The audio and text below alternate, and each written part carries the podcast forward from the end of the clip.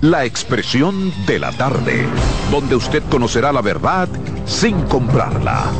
La expresión de la tarde.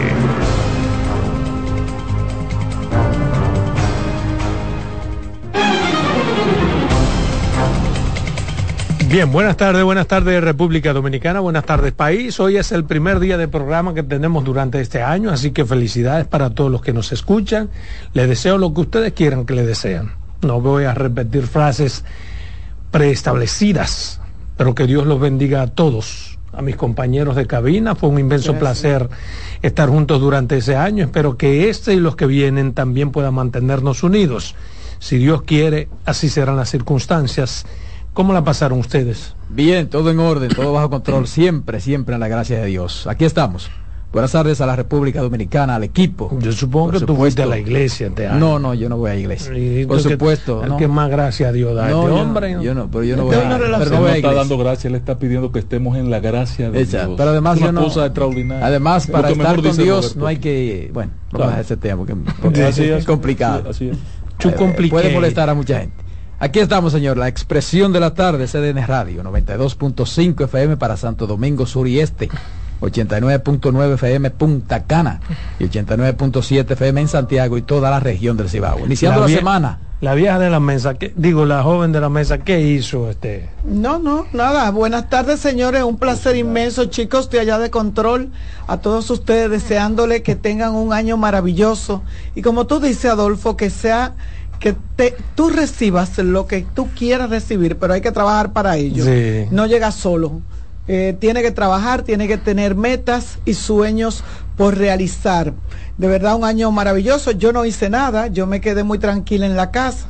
De hecho, te llamé, tú lo sabes, yo estaba en la casa. Eh, para que le explique a tu público. Eh, no, no, no, yo normalmente estos días fueron muy de mucho trabajo, días de 25 horas de, de labores, porque donde estoy trabajando se necesita hacer eso en diciembre.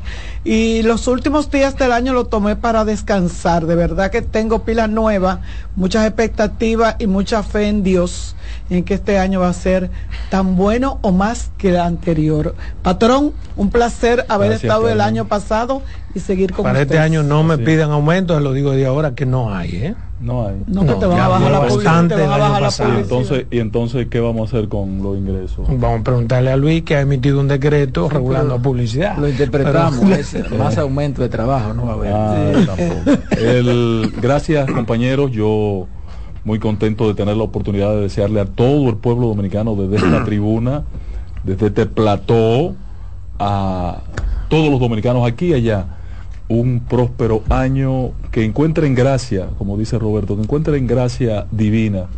Y en el caso de este equipo, solo desearle mucha salud, que sé que el éxito lo ponen ustedes. Eh, como lo han hecho hasta Así es, mira por qué no tenemos aumento este año aquí. Porque este martes el presidente Luis Abinader promulgó el primer decreto del año que establece regular la publicidad oficial y los criterios de instrucciones para la contratación de publicidad en los medios de comunicación. En un acto desarrollado en el Salón Las Cariátides del Palacio Nacional, el mandatario firmó el decreto 0124 luego de que el director de compras y contrataciones, Carlos Pimentel, hiciera una lectura íntegra. Abinader expresó que este decreto tenía unos cuatro meses de discusión y está siendo emitido como una camisa de fuerza ante un año electoral, el cual calificó como diferente debido a que se respetarán los recursos del gobierno y no serán utilizados para fines electorales. ¿Ustedes pueden explicarme, por favor, yo ¿Cómo leí, afecta esto? Leí, el, el, contenido, Adolfo, y creo que es una es, el presidente quiere mantener la, la, imagen, la impresión de que en su reelección no va a haber corrupción y que no se van a Pero eso no aprovechar. Lo que él, perdóname, porque lo que él está poniendo en ese en ese decreto es exactamente lo que dice la ley. No, no, pero exactamente ahí voy. Es exactamente Tú estás interpretando eso. Entonces, él lo que está reiterando que su gobierno, ah, su gobierno va a hacer respetar y cumplir la ley, que yo creo que lo ha estado haciendo hasta ahora. Exactamente. mi pregunta era hacer esa. Mira, por ejemplo, este, este párrafo, eh, eh, leo este párrafo, por eso es que pregunto, porque me parece absurdo. Pimentel detalló que la publicidad oficial será utilizada para cumplir objetivos y operativos estratégicos de las instituciones, así como para facilitar el acceso oportuno y eficiente de información veraz, objetiva, transparente, necesaria y relevante para la ciudadanía ¿Acaso no es eso lo que se ha estado haciendo no, en los tres años? ¿Tienen tres años haciendo lo contrario? No, ellos dicen que no se estaba haciendo así. ¿Eh? entonces es una admisión de culpabilidad. Tú tienes razón. No, no, podría colegirse del decreto que no, se, estaba, haciendo. así. y yo creo que compra y contrataciones se ha hecho algo bien, es precisamente meter en cintura todo lo que estaba fuera de. Entonces, Entonces ¿cómo es que ahora un decreto para regular lo que está regulado? O lo que se está haciendo bien o lo que se lo está, que está regulado como pero además es una regulación que no implica no implica reducción del gasto. No no nada. Sí. Eh, eh, eh, lo que yo esperaba cuando va a ser un decreto yo lo esperaba bueno van a impedir a procurar impedir que se sustituya publicidad de un tipo por otro tipo que la publicidad de los candidatos no se vea. pero eso se hace, no, eso se hace con el sector privado. Mira qué dice Queda prohibida la utilización de publicidad oficial como subsidio o pago encubierto para beneficiar directa o indirectamente a comunicadores, personas, medios de comunicación social o cualquier agente que forme parte de la cadena de asignación o colocación. Yo tengo entendido que eso siempre ha estado prohibido. Y que eso no se estaba haciendo. Pero, pero... Como también, perdóname Carmen, la utilización de donaciones que de forma personal o a través de terceros vinculados o bajo cualquier título o modalidad sean realizadas por cualquier entidad, tú eso sí está bien, porque la donación entra un capítulo especial que se subrogan los, los funcionarios para poder hacer cosas es a título personal. Por ejemplo, de 100 mil pesos para, decían, por ejemplo, donárselo a, para, promover los juegos eh, deportivos en Pernales cosas así, o para el club de, gallo fulano de tal. Eso sí debe que estar prohibido porque eso es personal, pero lo otro está establecido en la ley. Pero además, o me equivoco, repito. Así es, por eso te digo que yo estoy sorprendido porque es reiterar lo que plantea. pero además, no entendí el decreto para nada. Yo no lo entendí y creo que hasta un absurdo. Eh, Mira, y comenzar el año y ser este el primer decreto, y no lo digo como periodista ni porque, ni como dueña de medios de comunicación, porque yo sí tengo un medio, pero lo que me llama la atención es por qué tiene que ser de, de esa manera, por qué tenía que ser hoy, por qué tiene que ser el primer decreto cuando aquí hay tantas cosas que pudieran regularse y vuelvo y digo, lo leí completo, así como lo, lo, hizo Adolfo, estábamos juntos ahora, lo leímos completo y no vimos que estuviera nada fuera de lo, de lo normal. O sea, lo que nosotros, lo que dice ese decreto creía que se estaba aplicando. Seguimos leyendo. En el decreto 0124 queda prohibida la utilización de la publicidad oficial con propósitos propagandísticos para apoyar a partidos o candidatos políticos. Yo no he visto desde el Palacio una campaña apoyando el PRM. Pero del decreto se puede colegir como que eso se estaba haciendo, ¿no verdad? Oficiales o no, como también usar publicidad que tenga como objeto o efecto propósitos electorales, salvo la divulgación de logros en el marco del periodo de rendición de cuentas. La normativa establece que las instituciones públicas contratantes realizarán la contratación basada en criterios objetivos exigiendo documentación que demuestra el público objetivo de la publicidad, tanto en el deseado como en la institución como del contratante. Y no es eso lo que hemos hecho durante todo el año. Joder más que nunca con los papeles, buscando para estar no le, no sometidos le lleve, no le lleve no le lleve la creación. Tú sabes lo que le pide, lo que le están pidiendo a uno, tantas vainas. No, yo te voy a decir lo que me pidieron a mí. Yo soy viuda, yo no he cambiado mi estatus. y ahora, y como yo tengo mi cédula D, por eso no me pagaron una publicidad. Pero yo tengo ahora que ir a cambiar mi cédula y decir que yo soy Carmen Curiel Cruz. Sí, sí. mi cédula hay ciertas rigurosidades que las estamos cumpliendo. Exacto. Yo entonces yo no veo cuál, yo no veo qué necesidad tenía este decreto de salir porque es más de lo mismo. Yo pensaba que la regulación iba a ser en la colocación. Yo también. Para mí, si debió haber alguna regulación y esto lo voy a decir con criterio, trato de ser objetivo y hasta me afecta. de haber una, alguna regulación que busque la no utilización de recursos económicos del Estado es reducir la cantidad de recursos. O sea, ¿cuánto dice la oposición, por ejemplo, que se utilizan anual en publicidad? 10 mil millones. ¿A cómo la vamos a reducir en este año electoral a 3 mil millones? Eso nos va a afectar a todos, pero se ve que hay una realidad. Todo lo demás me parece que no logra ningún efecto diferente. Pero además yo pensaba también que otra regulación iba a ser evitar la concentración. Que es muy importante. Evitar la concentración. Porque aquí, hay, aquí, hay, aquí hay medios que se le están dando que instituciones tienen su presupuesto nada más para esos medios. Para cinco medios. Para, para tres programas. Eso, eso sí. Eso sí debería de hacerse. No. no, y no solamente eso, no, que el decreto apoya esos medios, porque si tú lo lees, déjame ver si lo encuentro, te dice que para colocar te van a medir, te van a medir la cantidad de usuarios de tu medio, hasta dónde llega el mensaje. O lo cual viola uno de los principios que motivan el decreto. Claro, el principio de igualdad. De igualdad. Sí. Ahí lo dice y te lo voy a buscar ahora. O sea, se va a utilizar una plataforma. Pero ¿quién va a medir? Eh, el del Diecon. Diecon. Bueno. aquí. Oye, hay muchas cosas y que a lo mejor estemos equivocados. Yo por lo pronto espero sí estar equivocado. Me halagaría mucho saber que estoy equivocado con todo lo que he dicho. Lo que debieron hacer es, en el Congreso hay una, una iniciativa para regular la publicidad. Hay tres. Sin embargo, la tienen estancada. Hay tres. En junio fue la última vez que se habló de eso y se conoció. Oh, pero todos esos legisladores que se ah, van a, a regularse. Hay tres, uno de, de nuestro amigo Cedeño. Serán orientales, serán harakiri. ¿Tú crees que se van a, Óyelo aquí, dice artículo 9, medio de verificación para la ejecución contractual. Cada contrato deberá establecer la forma de verificación del cumplimiento de las obligaciones. Para estos fines, se considerarán las estadísticas de la plataforma de los medios de comunicación o entidades dedicadas a la medición de alcance de la publicidad. La verificación siempre deberá ser objetiva y no basada únicamente en estadísticas o documentaciones producidas por el medio de comunicación contratado. O sea que se va a eliminar ahí el amiguismo. No, el amiguismo no, lo que se va a eliminar es que si usted aquí, aquí, aquí, la publicidad por lo menos que se da por medición. Exactamente, exactamente. Pero ahora se va a dar por medición y entonces, como dice eh, eh, Adolfo, se está violando el principio del decreto que dice de igualdad.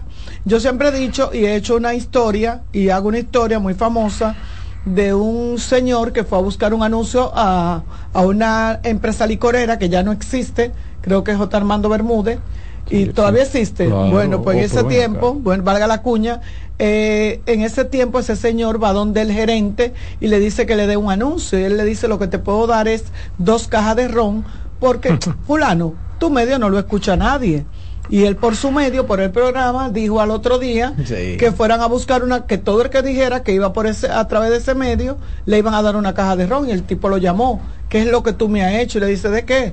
Pero tú has dicho que yo le voy a dar una caja de ron a tú el que venga aquí a las 10 de la mañana diciendo. Dice, pero tú dijiste que a mí no me escucha nadie. O sea, eso tiene mucho, eso es muy peligroso. Eso es muy peligroso. Por ejemplo, yo, yo le tengo... Ningún medio hay que subestimarlo. Exactamente. O sea, eso es una, eso es una forma de subestimar los medios de comunicación. Y no necesariamente el medio que tenga más alcance, el que tú más atención le prestas. Tú a veces hay un medio que se escucha poco, pero ahí están las personas que tú quieres escuchar en base a un criterio, en base a cierta responsabilidad. Y ¿De qué público o sea, hay un público que es muy diverso es muy diverso. Creo que eso fue un, yo desde que vi el decreto que lo Pero además incluso la publicidad tiene que también tiene mucho que ver también con el contenido. Sí. Claro, claro. yo creo el contenido va dirigido a diferentes públicos. Entonces, igual que por ejemplo, se da en el caso inverso.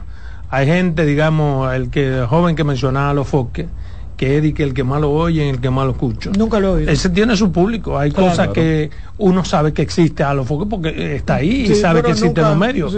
pero no es verdad que la publicidad que tú puedas consumir la vas a consumir porque la visten a los focos. Eso no es verdad. Cada cosa tiene su criterio y tiene su propio público. Totalmente de Uno no puede subestimar ni uno es mejor o es peor, pero hay que diversificar y eso hay que hacer con la publicidad. Por eso me parece que uno de los hándicaps que tiene hoy en día esa supuesta perversidad y esa descomposición social que se la quieren atribuir a los foques nada más. Responsables son nuestros dirigentes, nuestra clase dirigente, porque ellos consumen más que cualquiera esa plataforma. Sí. ¿Entiendes? Y hay gente que ha tenido acceso a esa plataforma porque los ve a ellos ahí. Entonces, ¿quién está alimentando ese monstruo? ¿Quién lo está haciendo crecer? Pero además yo pensaba, pienso que la regulación también tiene que ver con que mucha publicidad no sea mentirosa. Publicidad engañosa. Publicidad engañosa. La publicidad, la publicidad engañosa no se da mucho. No se da mucho, sin embargo, dejan al libre albedrío a lo que tiene que ver con turismo. No se da mucho en los meses comunes, pero en Navidad se da. No se da mucho. Tú sabes todas las cosas que te promovieron con un 40% no, no, de precio menos de engañosa, pero de otra de otra forma, pero en el gobierno ninguna institución te va a dar una publicidad engañosa, te va a decir No es engañosa la publicidad, pero los datos no son del todo ciertos. Exacto. Es mucho dato pregunta exagera, exagera. Salomón. Hágamela. Compañero, ¿usted estuvo ya por Pedernales? Sí, señor. ¿Y no va mañana? No he recibido la invitación. Y si no me invitan, no voy. Sí, sí, usted está invitado para ir a mm, participar. Eso me dijeron, pero no he recibido la invitación. Sí, sí, yo vi su invitación. ¿Dónde la viste? Claro, No me ha llegado. Eh, y en la puerta yo no podré decir. ¿Y qué digo en la puerta? Que Ángel me dijo que él vio mi invitación no se haga el chivo loco. Por está bien, yo estoy diciendo lo más honesto aquí, ¿no verdad? Te estoy diciendo que... Es un acontecimiento que aunque usted no esté invitado, don Adolfo, usted tiene que estar en Pedernales. No, papá, una cosa es estar en Pedernales y otra cosa es ir al acontecimiento. Porque yo puedo ir a Pedernales. Para, ir a Pedernales yo no necesito invitación. Bien, pero la actividad se va a realizar en un lugar en donde hay zonas restringidas, donde van a estar las autoridades y los invitados que los patrocinadores y organizadores quieren. Vamos a decirle a Ahí sí yo necesito, ¿no verdad? No, yo no sé de qué se trata. si usted va o no va. No, no diga de qué se trata. Se va a inaugurar el puerto con la llegada de un crucero, el primer crucero en la historia de Pedernales. Y se ha preparado la ciudad para eso. He visto gráficas, imágenes de que Pedernales realmente está en condiciones apreciables para el momento. Yo no pensé que iba a llegar que se iban a dar las condiciones para, para ese eh, acontecimiento. Víctor ha trabajado duro en eso. Eh, eh, Jean Luis. Jean Luis. Víctor está completando su idea del, aeropuerto. sí, muy, eso va muy adelantado, mm. Pero el entorno, lo he visto, patrón. Mira, eh, eh, eh, y nuestro corresponsal de Pedernales no está disponible. Llame a Carlos Julio, que yo sé Por eso el corresponsal. Invitado no, yo sé que va a estar. Va a no, no diga así, Adolfo. Porque el reportero no tiene que ser invitado. Y podrá dar una panorámica, de, lo que, de lo que pudiera Él debe estar allá preparando en el proceso de limpieza de calle, de habilitación de espacios que se está haciendo para que los turistas circulen y conozcan las riquezas naturales de Pedernales. Él tiene que estar coordinando eso. Pero Adolfo acaba de llegar de Pedernales, dime cómo está todo por allá. Pedernales está muy bien, Pedernales está tranquilo, la provincia, mucha gente. Mm, demasiado gente, demasiado muchacho en el medio jodiendo a cualquier hora de la noche. Una descomposición social que a mí. Pero lo dijimos aquí. Me, a mí me entristece. Para ser honesto, estoy hablando de desarrollo, no. Yo sé que viene con, pero no me gusta eso. Pero vamos a ver qué pasa. ¿Te gustaba tu pueblo tranquilo, tu pueblo de... sí, hay mucha gente, están pasando muchas cosas allá, que no es lo que uno... Pero... Quizá porque soy conservador lo veo así. ¿Entiendes? Pero respecto a esa actividad, de verdad no me ha llegado la invitación. Si llega, iré. Si no, me quedo aquí. Desde aquí recibiremos todas las informaciones. Lo que usted nunca me verá a mí es donde no me invitan. Tengo por norma eso. Porque en la puerta no puedo decir. El patrón dijo que mi invitación estaba aquí. ¿O sí puedo? Patrón, ¿usted va? Tú puedes. yo no voy, pues si Adolfo no va, yo no voy ahí. ¿Qué voy a coger para allá? ¿Pero lo invitaron, patrón? Le dijeron, tú y Adolfo están en una lista de honor. Mírela aquí. Así me dijeron El a mí. mismo titular de la institución. A eso me dijo a mí la gobernadora, que dicho sea de paso es mi hermana. ella mandó al palacio la lista de los invitados. Estaba su hermano de No, no, pero escúchame, no, no, no trate de, subestimar lo que estoy diciendo, ni de cambiarle el sentido. Es que ni aún así vas a ir. No, no, pero escúchame, porque aún así lo que digo es más importante. Ella me dice en la lista de las personas importantes. Tú estás mi hermano. Yo le dije, ah, pero si tú eres mi hermana y me invita, está bien. Ahora, ¿qué es lo que hace el gobernador? Manda aquí la lista. Entonces aquí es que deciden si esa lista a su vez hacen las invitaciones a quien dijo la persona. Si yo no la recibo, yo sé y estoy total, absolutamente agradecido de mi hermana. Es más, si es mi hermana que organiza, yo voy sin invitación. Claro, como apoyo, hermana, Exacto. Pero yo no puedo, por gobernadora que sea ella, ir por, ah, aquí estoy yo. No, no, eso no me lo van a hacer a mí nunca. Pues yo no soy trascendido en ese sentido. Yo pecaré por inoperancia, no por exceso de operación. Vámonos a comer. En breve seguimos con la expresión de la tarde. Estás en sintonía con CDN Radio. 92.5 FM para el Gran Santo Domingo, zona sur y este. Y 89.9 FM para Punta Cana. Para Santiago y toda la zona norte en la 89.7 FM. CDN Radio la información a tu alcance. Una institución referente nacional y regional en el diseño, formulación y ejecución de políticas, planes y programas de este ministerio ganador del Gran Premio Nacional de la Calidad.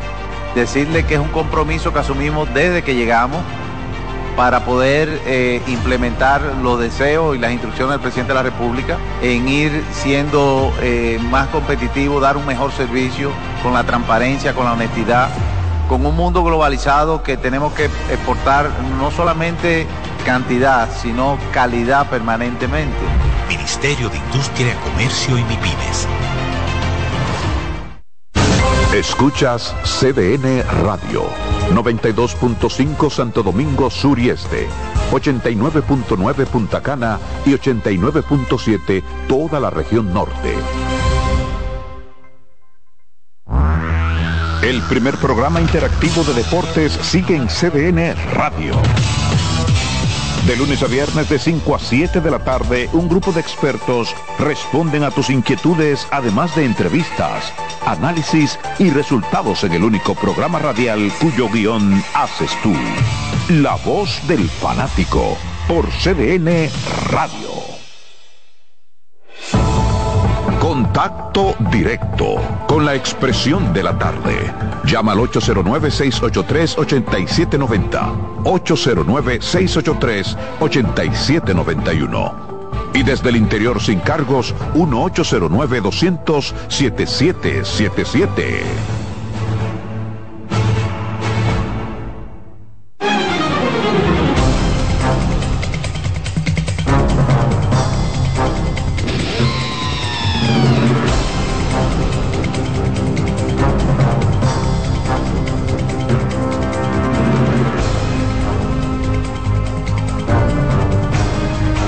Bien, son las 3.23 minutos. Continuamos aquí con su programa La Expresión de la Tarde, primer programa del año.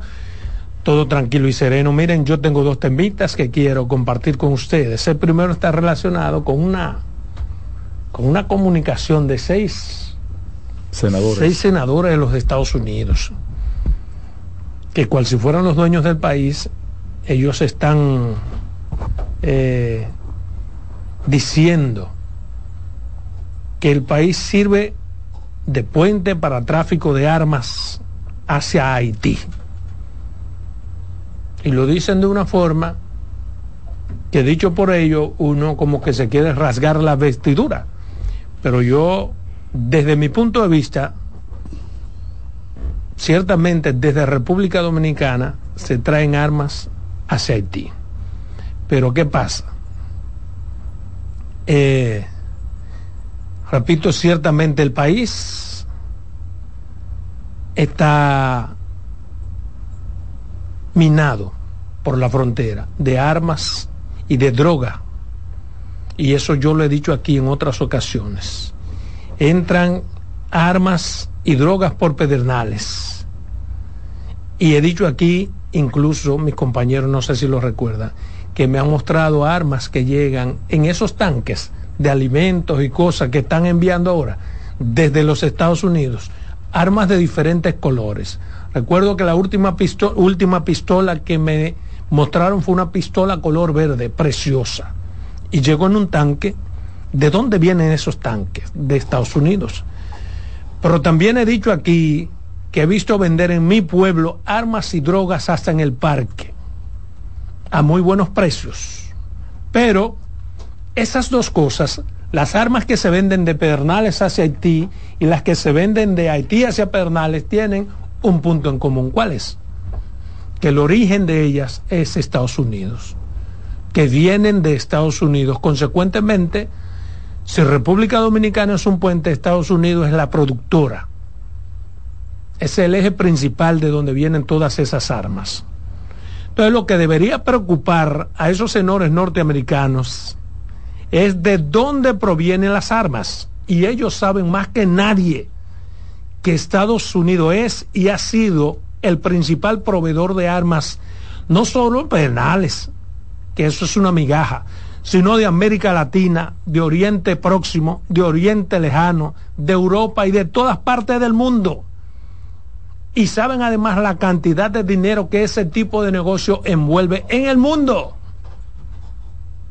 Yo reconozco que llegan armas entre los tanques, repito, esos tanques que ahora es una modalidad de unos años para acá, que te lo mandan llenos de alimentos y para la familia, arroz, habichuela, carne, aceite. En esos tanques llegan cualquier tipo de cosa y yo supongo que el Departamento Nacional de Investigaciones y otros organismos de seguridad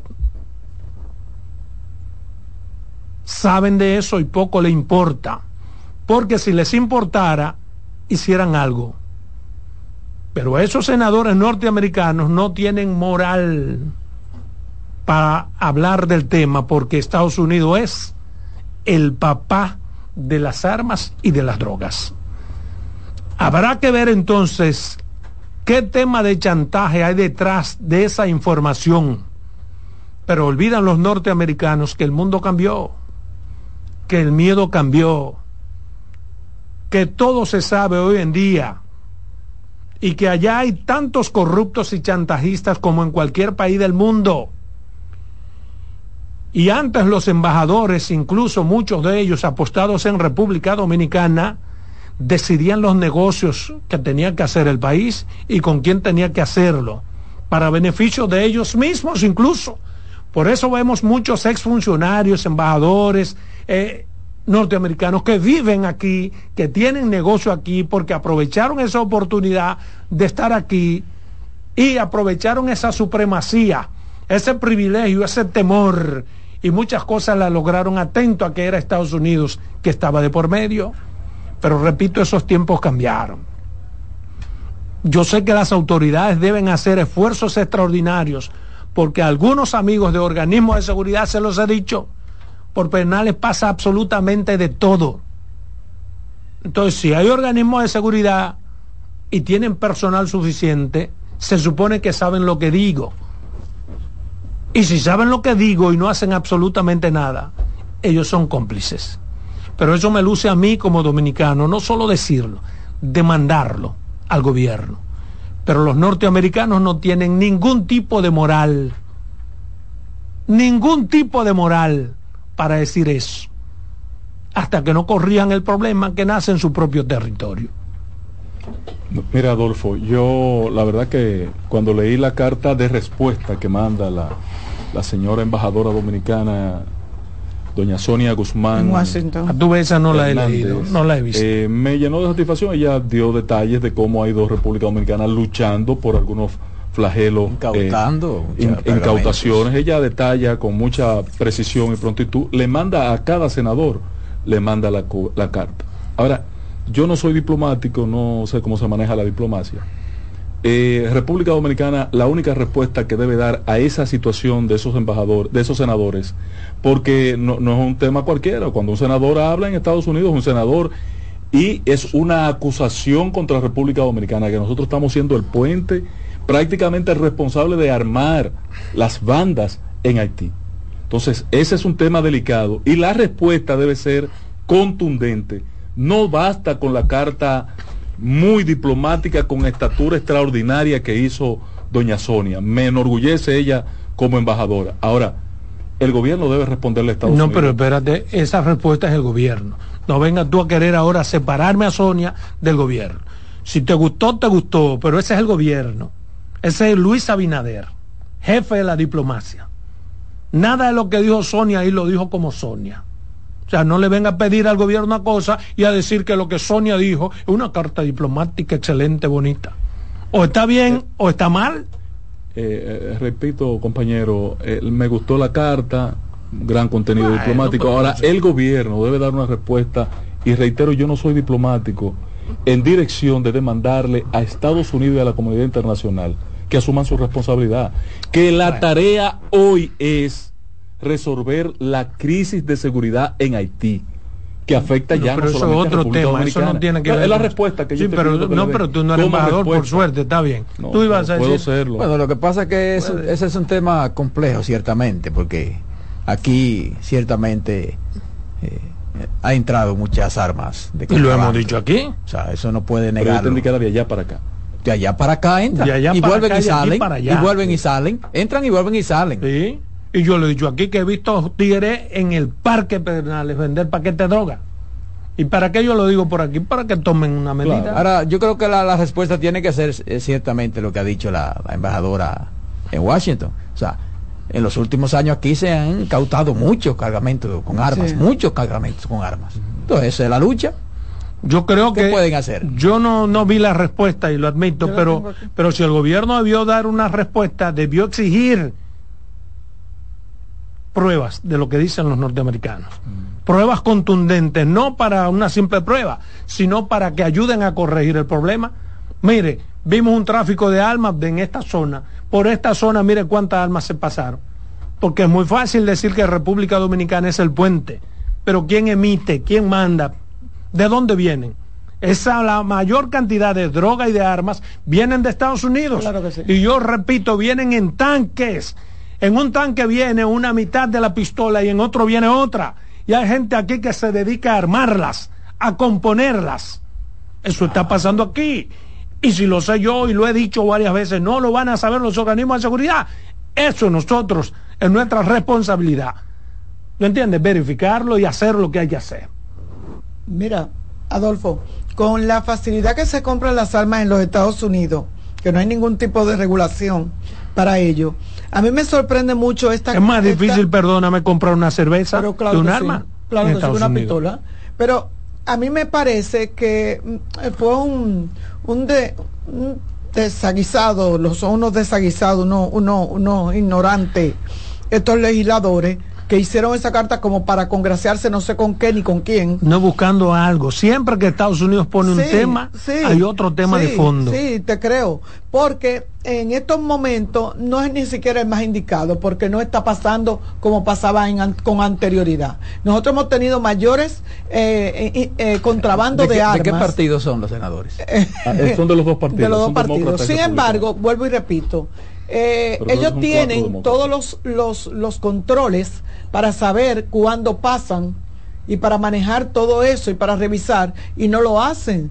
Entonces vienen de allá sin ningún control, sin saber para dónde van dirigidos y dicen que por aquí es que se usa de, de canal, pero ¿de dónde vienen?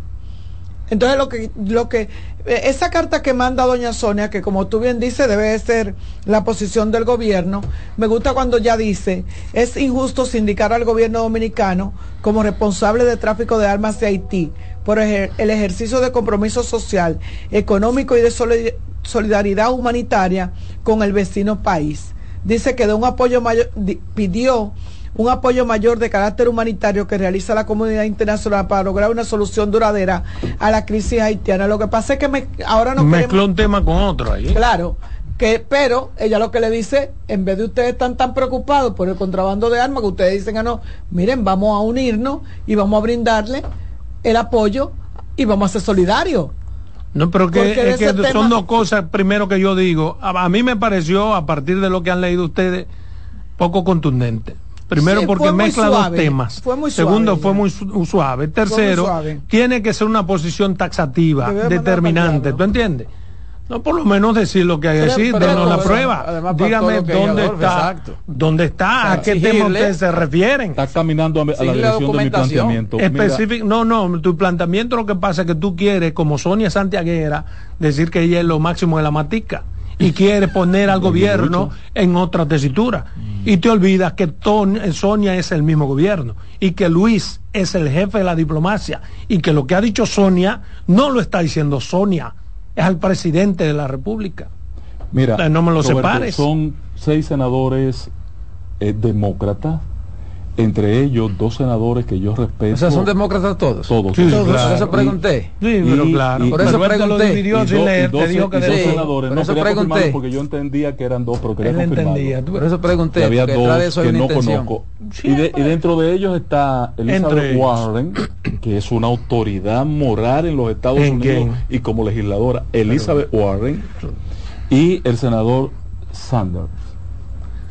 Busca, busca, métete a Google, mete Elizabeth Warren y busca historia para que no, para que entonces tú digas si es una autoridad. Pero bien, quería decir, quería decir eso sobre ese tema y, de manera particular me quiero, me quiero, no para ti, no son para ti los gringos, son la vaina del otro mundo. ya este mundo cambió, aquí todo el mundo es igual, coño. Préstele atención a eso. Eh. Puedo seguir mi tema.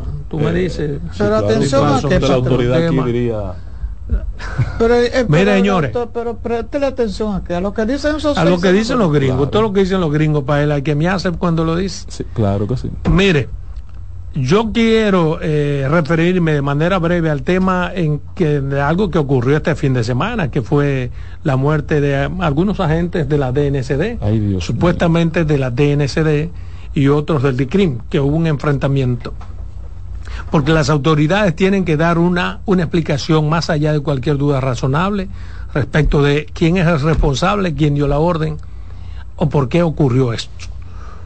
Primero, porque murieron tres personas y no ocurrió y la gente tiene que aprender a deslindar los campos. Estos tres agentes que murieron no estaban en servicio. O sea, ahí hay cosas que están total y absolutamente oscuras ni estaban de servicio quienes lo mataron. O sea, de los tres que murieron, dos pertenecían a la DNCD.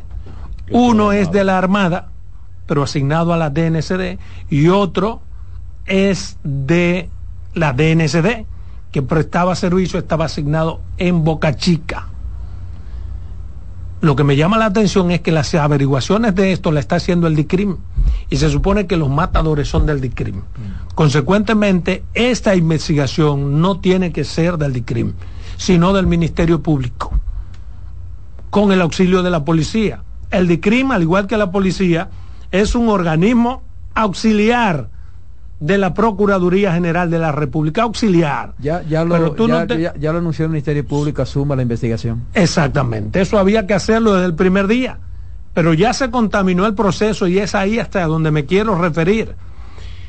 En casos tan complejos como estos, tan peligrosos como estos, yo siento que el Ministerio Público falla de manera reiterada, en tanto y en cuanto asume la investigación de los casos una semana después tres, cuatro días después.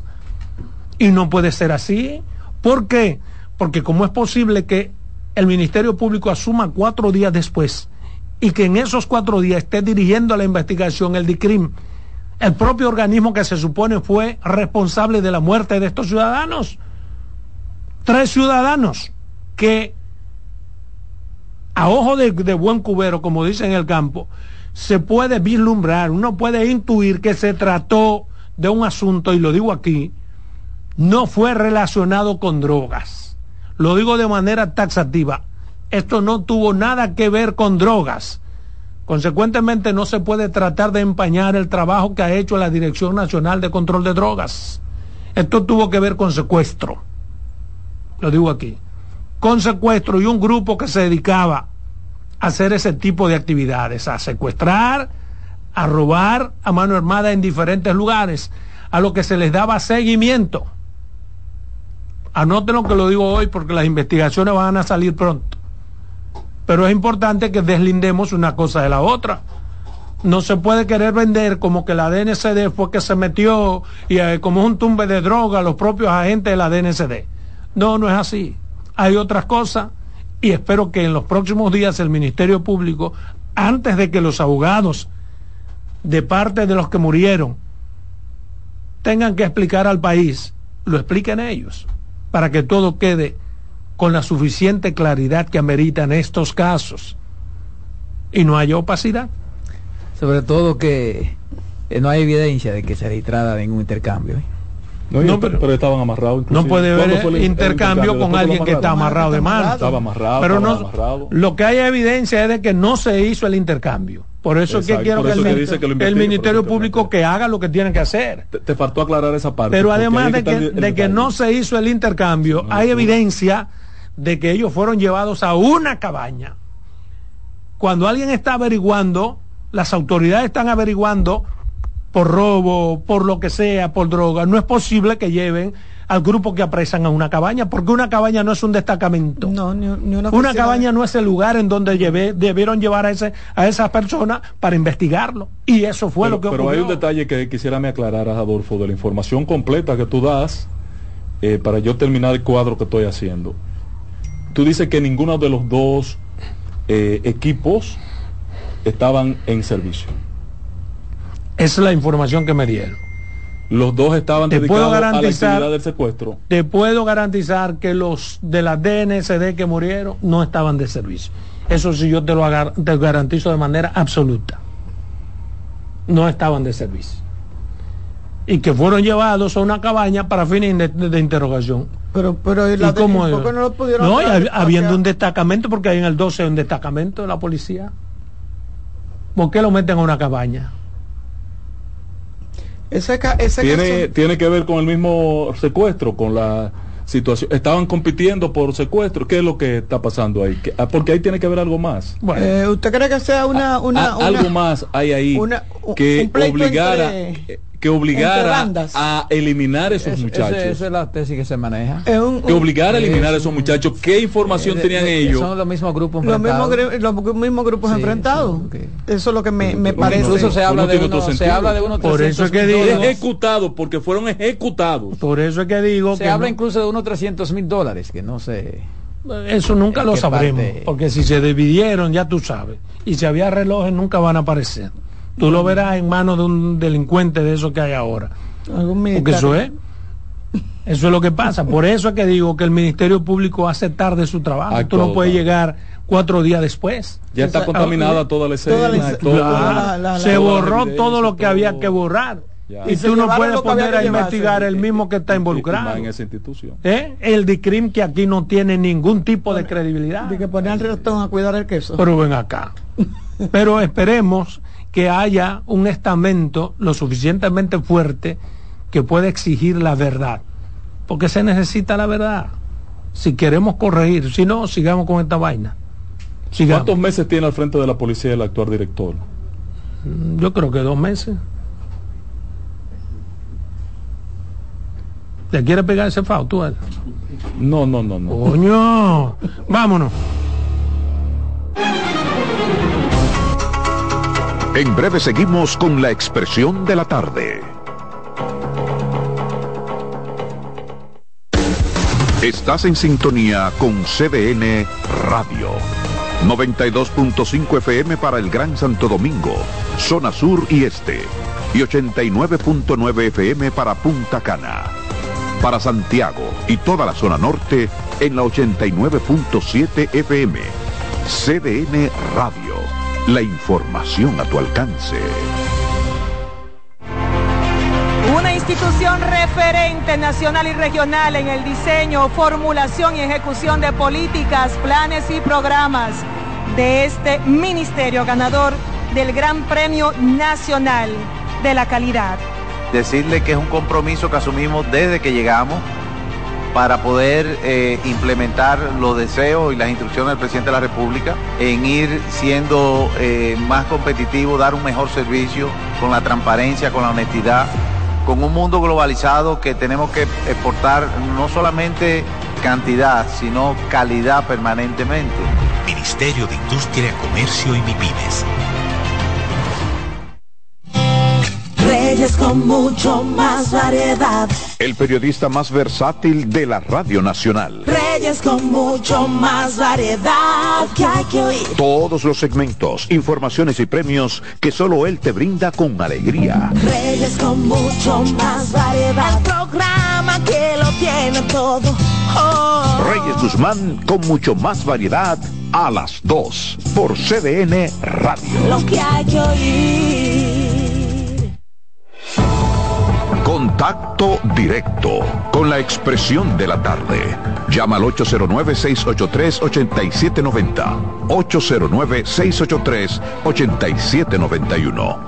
Y desde el interior sin cargos, 1-809-200-7777.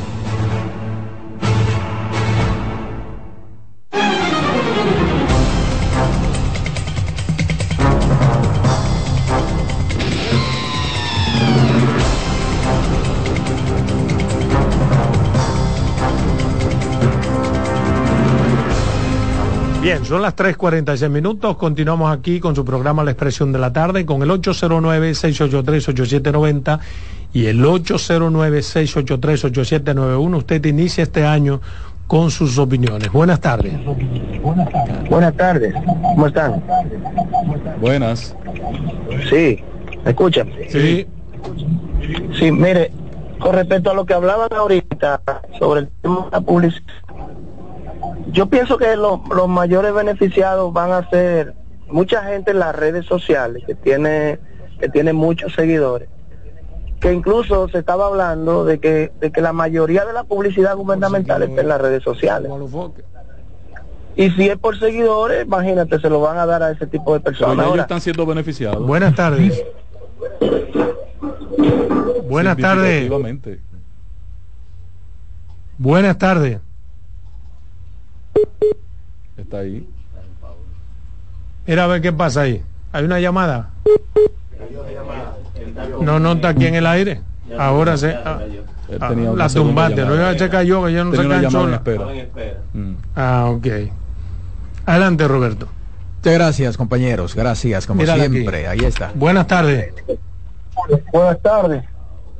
Me da mucha pena ver un abogado como Tomás Castro mendigando el caso de del pelotero Juan de Franco en un programa deportivo. Así no. ¿Cómo así? ¿Cómo así? ¿Cómo mendigando sí, el caso? no lo entendí. No entendimos. Tomás no necesita nada de eso. Ser abogado de ellos que necesita. Bueno, muchas gracias compañeros. Hay otra llamada, ¿no? Se cayó. Se cayó. Muchas gracias. Buenas tardes a los amigos que siempre nos sintonizan y que participan con nosotros a través de la vía telefónica. Hoy estamos a 2 de enero, el segundo día de enero de 2024. Hay elecciones municipales el 18 de febrero, es decir, 29 días que le restan a este mes y 16 del mes de febrero, porque la campaña cierra dos días antes en 45 del escrutinio. Tiene una llamada ahí antes de que profundices. Buenas tardes. Buenas tardes. Adelante. Quiero hacerle un llamado a todos los jueces y fiscales de la República Dominicana para que cuando los abogados vayan a, presentar calidades, que presenten que a Juan, que, llama Juana, a Elías, a Ana, que llama fulano de tal, que ahí mismo en seguridad de un talanón dando la a los pájaros, que nosotros queremos saber de pájaros, aquí hay hombres o mujeres, esa suacidad, esa vileza, esa bajeza de los homosexuales, no queremos LGTB en este país. Gracias.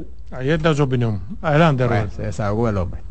Es decir, que hay por delante 35 días de campaña para las municipales. Inmediatamente arranca con toda la intensidad el proselitismo para las elecciones presidenciales y congresuales.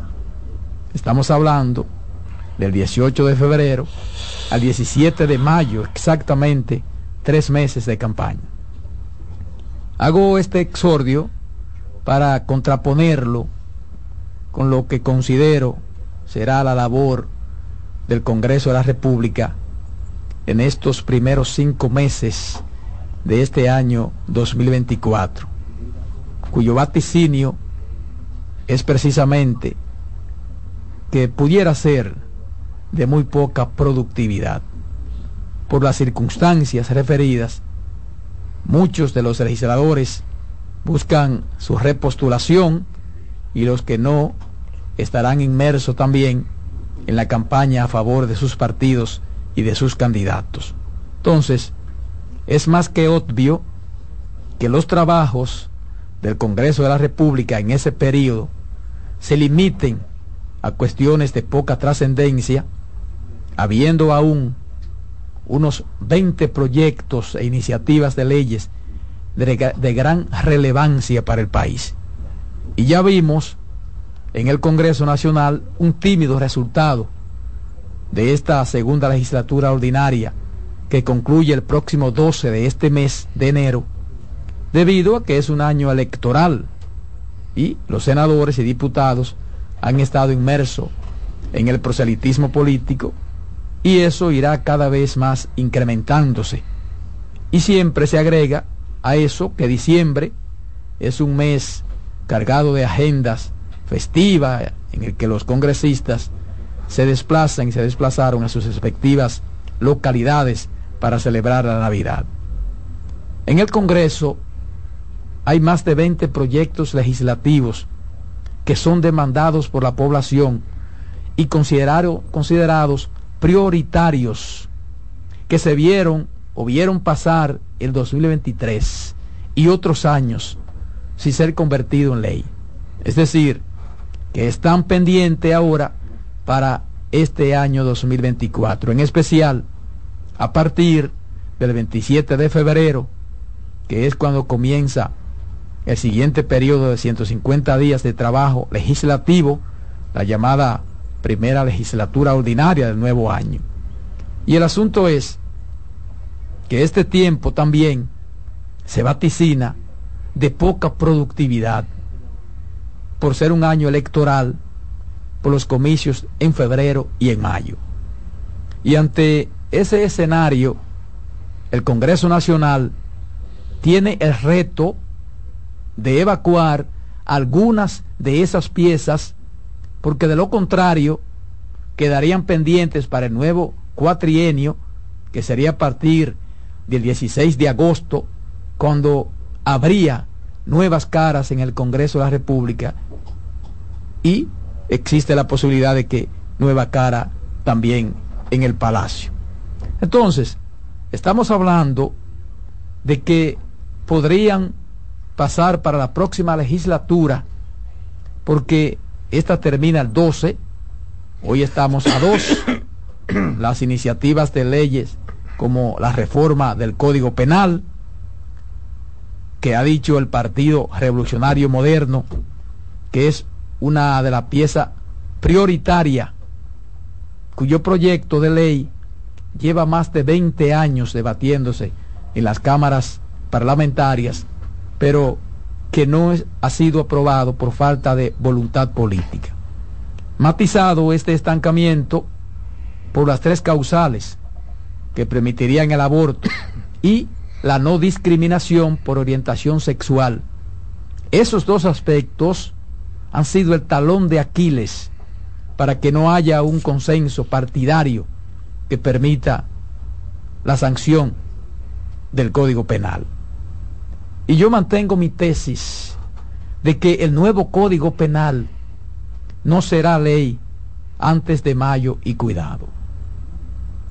Otra iniciativa de ley pendiente para este año es el proyecto de ley de reforma de la seguridad social, la ley 87-01, que también ha dicho el Partido Revolucionario Moderno que será prioridad en las próximas legislaturas cuyo proyecto de ley permanece en una comisión bicameral, la cual sometió un informe que generó controversia en distintos sectores. Está la ley de aguas, que también dice el PRM, es de su prioridad. Ese proyecto busca crear la ley de aguas, que tiene más de 25 años a la espera de un consenso entre los senadores y diputados está el proyecto de ley de la modificación de hidrocarburos, un proyecto de ley que reorganice el sector hidrocarburos en la República Dominicana. Una promesa del gobierno para regular la metodología de precios, eficiencia de los costos, herramientas para la mitigación de las alzas en los precios internacionales, fiscalización y el monitoreo administrativo. El pliego de esos proyectos perimió el pasado año 2022 y fue reintroducido en febrero de este año pasado sin lograr avance. También la modificación a la ley de compras y contrataciones, un proyecto de ley general de contrataciones públicas sometido en la Cámara Alta por la senadora Farideh Raful y está pendiente ser aprobado por el Pleno para de ahí pasar a la Cámara Baja, a pesar de que se rindió un informe favorable. Sobre la ley de aguas, hay que decir que este cuatrienio fueron sometidas cuatro iniciativas que buscan suplir al país de ese vacío legal. Está el proyecto de ley de aguas de la República Dominicana y el de agua potable y saneamiento, introducidos por el diputado reformista Máximo Castro Silverio y por los senadores Eduardo Estrella de Dominicanos por el Cambio y Valentín Medrano del PLD Independencia. Está pendiente el proyecto de ley de función pública. Uno sometido por el Poder Ejecutivo en la Cámara de Diputados el 29 de noviembre de 2022 y otro reintroducido por el diputado Jesús Ogando a principios de recién finalizado año 2023. De igual manera, se quedó para este año 2024 el proyecto de ley orgánica de referendo consultivo y referendo constitucional aprobatorio, que es una ley complementaria de la reforma constitucional de 2010. Algo similar acontece con el proyecto de ley general de alquileres de bienes, inmuebles y desahucios, propuesto por Alfredo Pacheco, el cual fue introducido el 21 de agosto del año pasado, que comenzó su trámite el 30 de ese mismo mes, pero la pieza había sido aprobada en primera lectura en mayo de este año, pero entonces luego perimió. Está el proyecto que crea la Dirección General del Cuerpo de Bomberos de la República Dominicana, que está en manos de una comisión bicameral. Otras de las legislaciones que no pudieron ser conocidas y aprobadas son el proyecto relativo a la explotación y tráfico ilícito de migrantes sometido por el Poder Ejecutivo al Congreso Nacional el 12 de diciembre de 2022 y retirado el 13 de febrero de 2023, por lo que todos sabemos el escarceo que se produjo, por la forma incluso como se introdujo este proyecto.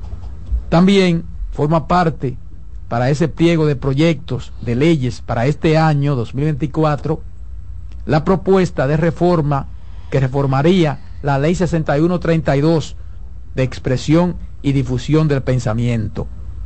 Y finalmente, están pendientes proyectos de leyes como de la calidad educativa, la reforma fiscal, cambio climático, migración, salud, seguridad ciudadana y el que crea el sistema integral para prevenir sancionar y erradicar la violencia contra las mujeres. Asimismo, está el proyecto de ley sobre el indulto, que es una ley complementaria también de la Constitución de 2010. Como vemos, es mucho el trabajo por delante que tiene para este año 2024, sobre todo en estos primeros meses, el Congreso Nacional en medio de un semestre electoral que sin dudas, sin dudas, va a ser de poca productividad legislativa. Ojalá uno se equivoque, pero lo dijeron incluso los propios senadores y diputados, que los trabajos en el Congreso iban a disminuir su capacidad, su intensidad, precisamente por el proselitismo electoral. O sea que el vaticinio que hay es que en estos primeros cinco meses, porque estamos hablando hasta mayo, la municipal y luego la presidencial, eh, difícilmente en el Congreso de la República se apruebe alguna ley de esta eh, de importancia. Pero, Pienso yo. Pero Roberto, no solamente eso, sino que según lo que estuve leyendo, hay leyes que, que eh, hay propuestas, ¿verdad? Proyectos que se, que se caen el 12 y, Ángel que está aquí, que es el registrador, que perimen y que ya deben de ser introducidos ya de eh, en otra ocasión. En, la, en, otra legislatura. sí, pero eh, ya, mira, lo de la seguridad social. que comienza el 30. La, la, no, creo que no, que se cae. el 27, la comienza el 27 de febrero. Tienen que volver otra vez. Y esta termina el 2. Porque ya, y esta termina el 2. O sea que. que el presidente no la extienda. Eh, o ellos mismos se extiendan. Y es una lástima porque esa ley de seguridad social de Seguridad Social tiene algunas modificaciones que son importantes, que son importantes sobre todo con el tema de la AFP, que, se ha, que, se ha, que ha bajado la marea, que perdimos a, a, ¿cómo que se llama el legislador? él, soltó eso a Botello. no es verdad que en, medio de este proceso electoral van, a aprobar una, ley tan controversial como, la ley de seguridad social. Pero que tiene una, ya tiene hasta, me dicen, ni el mismo código. Que tiene una eh, eh, ya su, su, informe favorable. yo fue sometido, al, fue sometido, o sea, yo no entiendo. lo discutimos aquí con ¿Qué el es lo que pasa? presidente de la comisión, Agustín.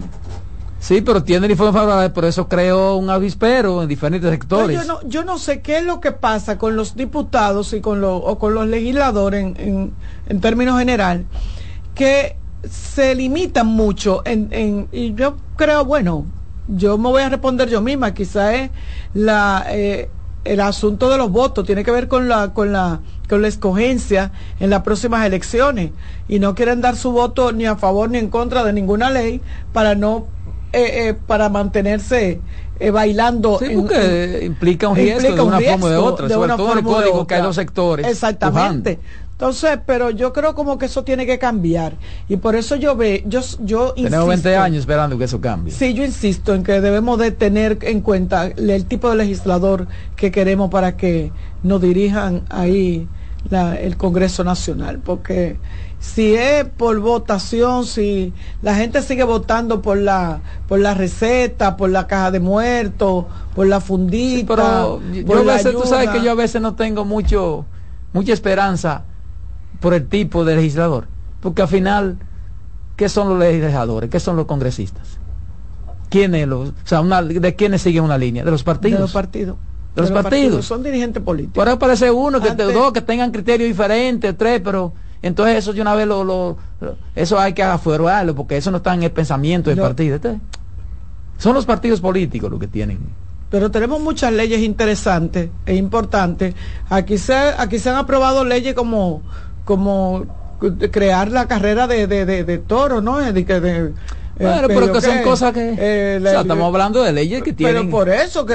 que son complejas, que, que tienen, ¿verdad? que generan una situación... Y no, pudieran sentarse diferentes sectores. Y, sacarla a flote. Sin embargo, vemos cómo vamos, seguimos con, con un código penal que nadie quiere poner cuchillo. Yo digo que, que nadie quiere cuchillo para su propia garganta. Pero ¿en qué, ¿en qué afecta un propio, eh, en la aprobación del Código Penal a un legislador? Habría que preguntarle a ellos. No, no Pero afecta al partido y al candidato. no tampoco. a la larga no afecta absolutamente a nadie. Porque tiene una parte hecho que de una u otra manera no, aprobándola no, no, el compromiso del presidente. de acuerdo a la larga. No, no, pero espérate, es que tú le estás asumiendo al presidente un compromiso que él no hizo. El presidente ha fijado su posición pública respecto a ese código. En tanto en cuanto él demuestra contra el compromiso que él tiene con su posición pública. ¿O él hizo otro compromiso en privado? la campaña él hizo un compromiso, público un sector, un compromiso con un sector. La aprobación del Código Penal sería una realidad en su administración con las causales incluidas. Bueno, exactamente. Exacto. Es un solo. Si él lo hace ahora, sí, pero él mandó No es que él no es, eh, espérate que el presidente no es. No, no, no, no, no, no, es que no podemos verlo así. Ah, pero si él mandara en el Congreso, si hubiese aprobado en el Congreso como lo pidió, número uno. Número dos, el presidente no está por encima del bien y del mal. Perdóname, perdóname, déjame terminar el hecho de que él tenga una posición y se apruebe otra, lo hace un presidente democrático, como él ha ah, demostrado que es. presidente democrático. Pero ha demostrado él que tiene cierta independencia en algunos sectores, salvo cuando hay un interés especial para algo que, que hay unidad de cuerpo, que tiene que ocurrir. Pero para ese tema especial, recuerda que el presidente dijo mm. a los legisladores, mm. por la naturaleza, que él no se iba a meter en absolutamente nada. Porque cuando intentó meterse, algunos legisladores, el propio PRM, no, no, no, no, que es un asunto religioso y yo tengo mi convicción y fulano tiene su convicción. Pues, entonces el PRM que se deje politiquería el PRM, que, de su prioridad. El más viejo que hay. Ah, bueno, claro. Si tú lo quieres. El de Pilato es el No, no, es que Luis no es papá de los senadores. Usted está Luis equivocado. llama a ese Senado, a Pacheco. lo aprueba mañana. mañana lo Por encima de. Pero por encima de, de, Jesucristo que Pero ellos lo aprobaron. Pero ellos Pero ellos lo aprobaron.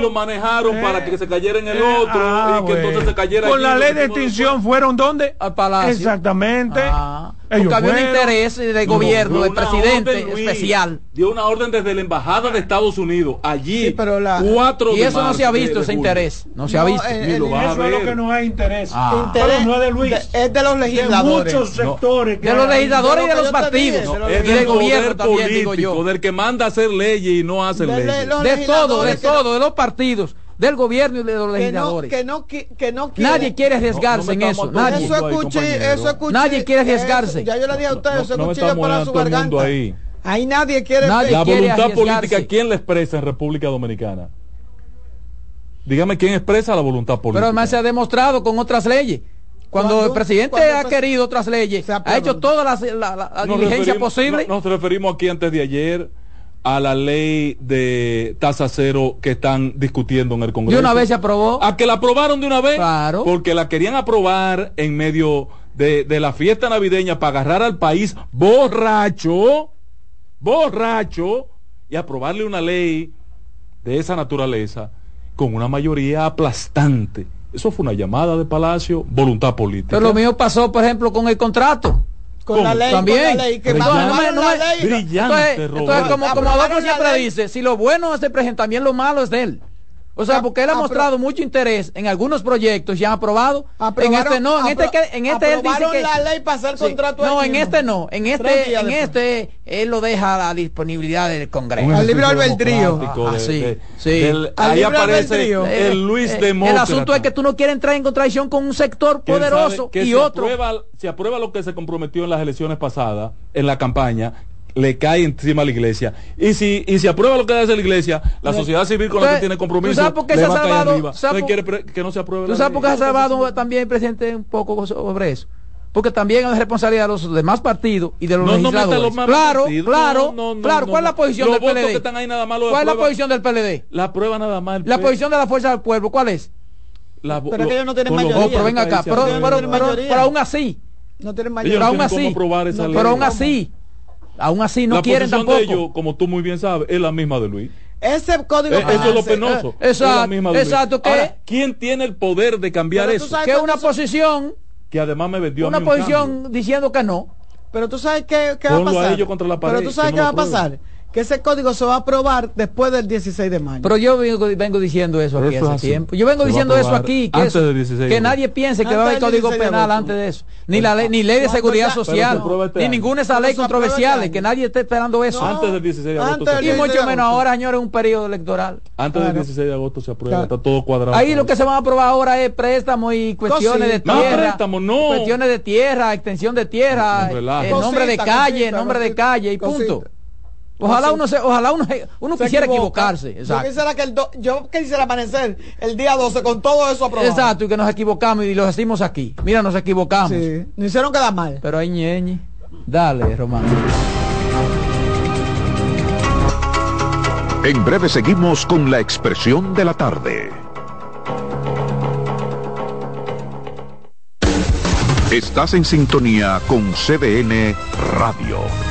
92.5 FM para el Gran Santo Domingo, zona sur y este, y 89.9 FM para Punta Cana. Para Santiago y toda la zona norte en la 89.7 FM. CDN Radio. La información a tu alcance. Enterados un espacio que analiza los hechos nacionales e internacionales y te ofrece todas las informaciones de forma precisa y objetiva. Enterados, comentarios, análisis y orientación. con los periodistas Albanelli Familia y Wilkin Amador. Todos los sábados de 7 a 9 de la mañana por CDN Radio.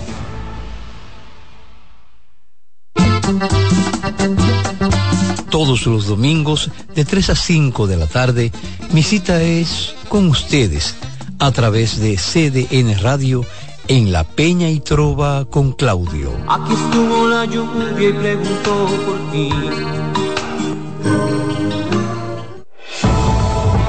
Contacto directo con la expresión de la tarde. Llama al 809-683-8790. 809-683-8791. Y desde el interior sin cargos, 1-809-200-7777.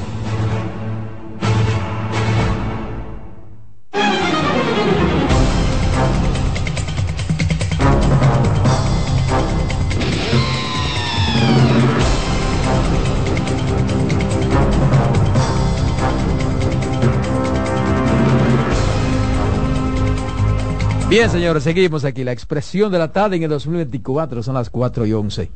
La voz femenina Tenemos de esta una llamada. Ah, ahí está. Buenas, tardes. Dios se cayó. Aquí está, la voz femenina entonces. ahí está. Buenas tardes. Buenas tardes, buenas tardes. Dios lo bendiga. Gracias igual. Girasoles, mis hermanos, Dios lo bendiga mucho. Gracias, Girasoles. Llamada en el año deseándole al Señor que ponga pensamiento de buena voluntad en la persona que lo rodean y, y nos rodean a todos. Amén, qué lindo. Miren, miren una cosa, ayer me llamó mucha reflexión de ustedes como comunicadores, yo radio oyente y, y ya que interactúo con ustedes. Yo estaba ahí en el Tamarindo ayer, un saludo para Joselito allá y su familia. Y estaba jugando una manita de domino con los familiares de mi esposa y hablé y me dice una persona, ¿de dónde usted? Y yo le dije, no, yo soy de Nagua, pero eh, vivo en Los Girasoles. Y él me dijo, yo lo escucho a usted todos los días en X programas, así, así.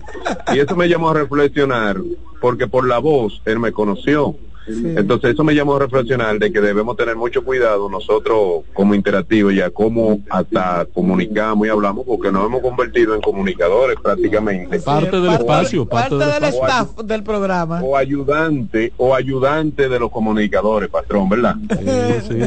Entonces, reportero ciudadano. No, no, que hay, gente incluso que aporta los temas que uno... como girasoles, nosotros estamos esperando por hora la llamada de Canelo hoy aquí.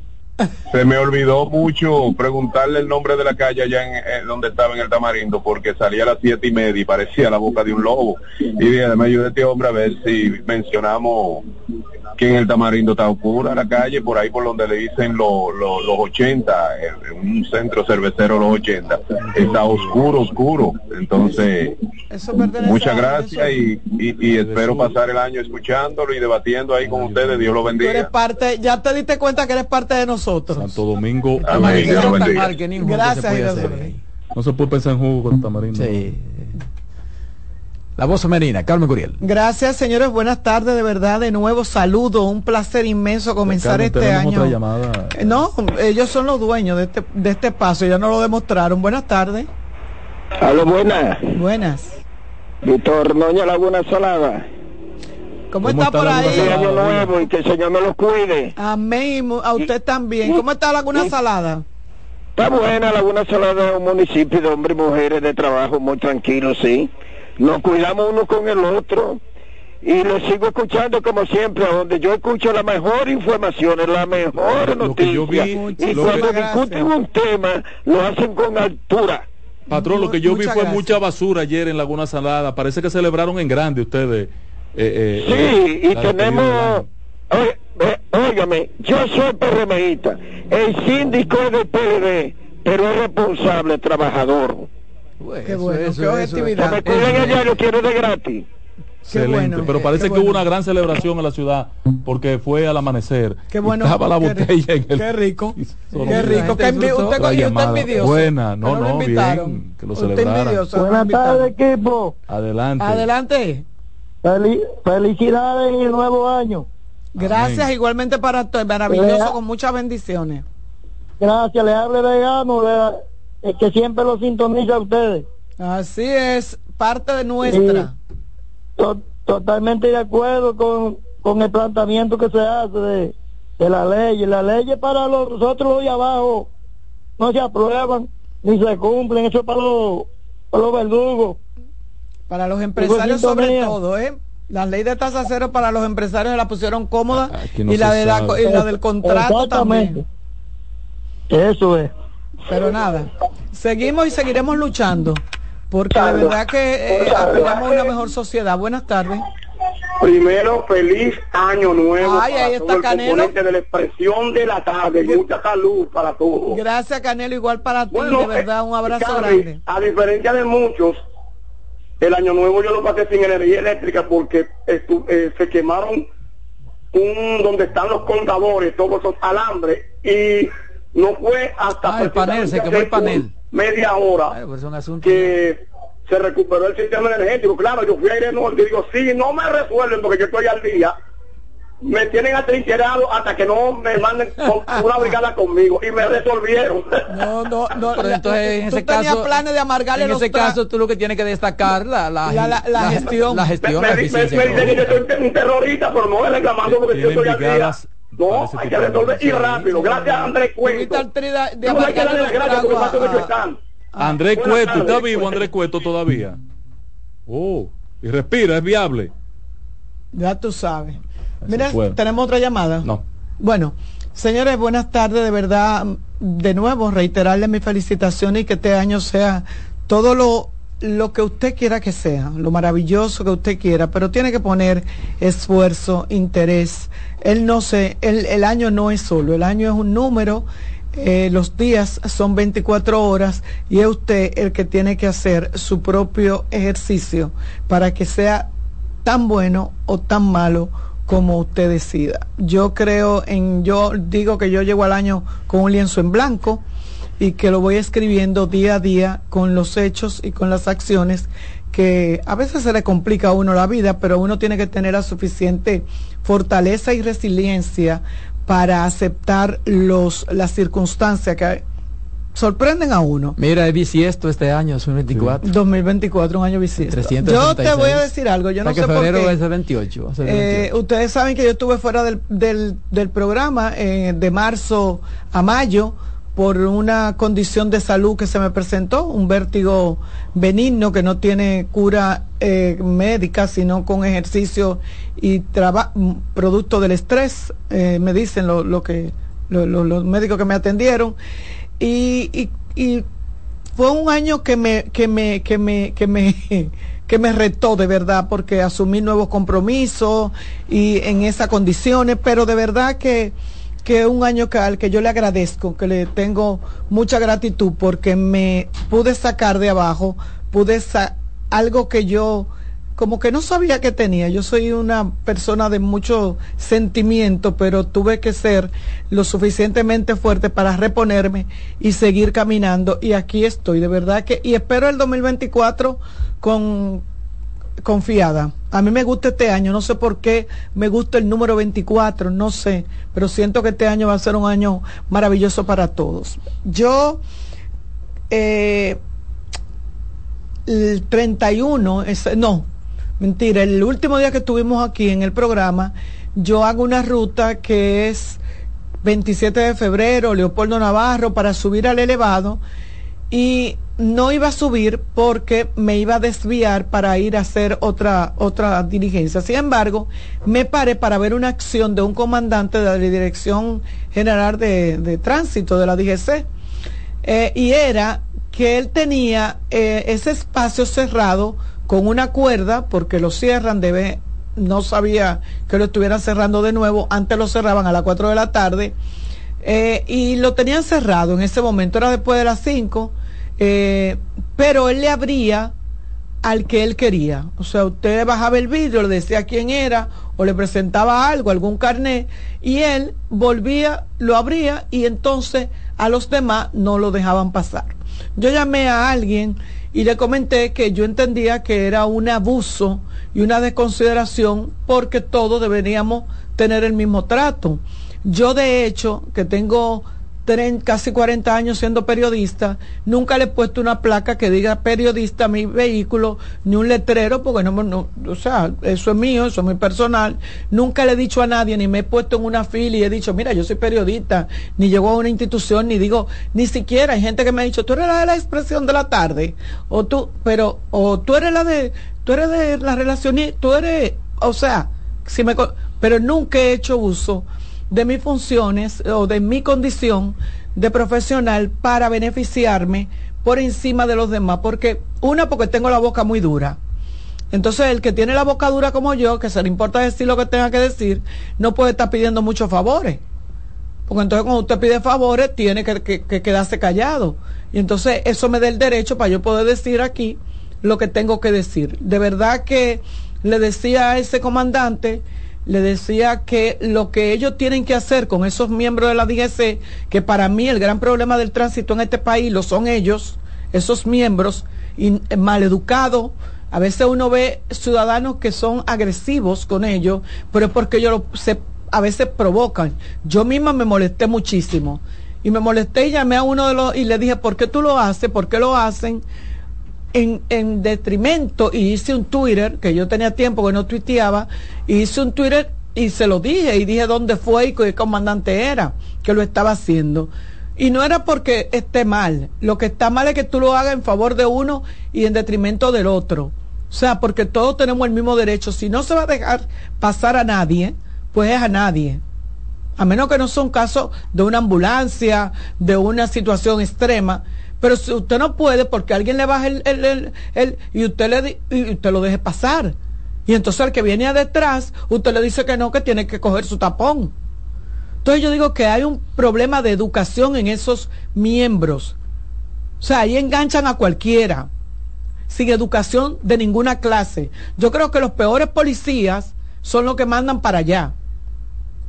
Y entonces ellos se creen que tienen al, que, que son el todopoderoso. Te hablan con una prepotencia increíble. Son maltratadores. No, que Dios lo libre que sea una mujer, que es peor.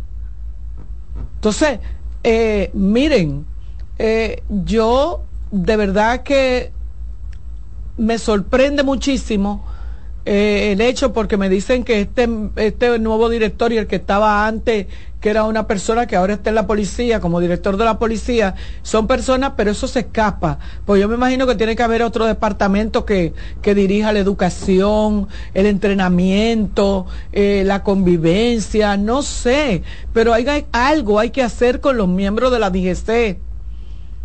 Algo hay que hacer Señores, yo transito la San Vicente de Paul todos los días y ahí hay semáforos que tienen a meses de compuesto. Y usted lo ve a ellos haciendo cuento en una esquina y la gente chocándose.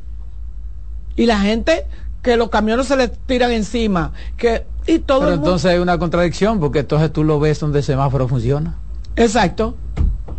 En el semáforo tú lo ves todito junto. no entiendo eso. Eh, de a 5 y de a 6 en un semáforo, como o sea, ellos anulan el semáforo. Ellos sí. Uno va y el semáforo está verde y tú ves que está a mí me Tocó, a mí, ah, es una, a mí me tocó trabajar todo esta todo, yo trabajé el mes completo y el de, hecho el 31 de diciembre, cuando iba para mi oficina que tenía que ir, eh, me encuentro con un tapón. Digo, pero ¿y este tapón? 31 y un nada, un DGC que estaba dirigiendo el tránsito con un semáforo bueno como dice Roberto.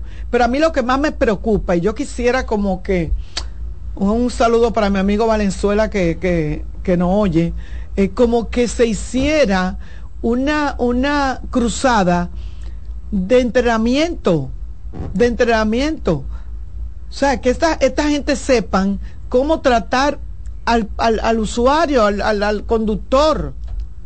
Porque de verdad que el trato que le dan es un trato muy de, de, muy muy triste, o sea, eh, lo maltratan, le hablan mal. Eh, a mí no me pudo hablar mal, pues yo hablo, hablar mal estoy yo. O sea, y yo no, yo no tengo que ver. Una vez yo recuerdo que tuve un lío en, en el Palacio de Justicia, cubriendo justicia por eso. Pues le dije a un coronel que, era, debería de ser chulo darle una galleta a un coronel. Eh, porque de verdad que no le permito a nadie con lo yo soy muy respetuosa de las acciones por eso digo nunca digo que soy periodista nunca digo que y no me le impongo sobre nadie. O sea yo hago lo que tengo que hacer en el tiempo si no tengo que hacer una fila la hago si tengo que hacer oye yo hago el proceso por eso mismo para poder venir aquí y decirle a la gente lo que está pasando. Eh, se hacen los locos con los motoristas esto es una, esto una, esto una epidemia lo que hay. Eh, son, eh, bueno, antes, antes de ayer vi un motorista montándose encima de un, de un, de un amé, como yo le digo, porque todavía yo no le digo de que gente, eh, para mí son los amé, y, y los se estaban montando en un elevado, y ellos no dicen nada, y le pasan por el lado. Sin embargo, una persona que viene a lo mejor de trabajar tranquilo, cansado, entonces lo paran y lo grande es que lo paran en el medio y te hacen un tapón. Hacen un tapón porque le están pidiendo los papeles a alguien, porque se le ocurrió pararlo, porque creen que estaba hablando por el celular, por lo que sea.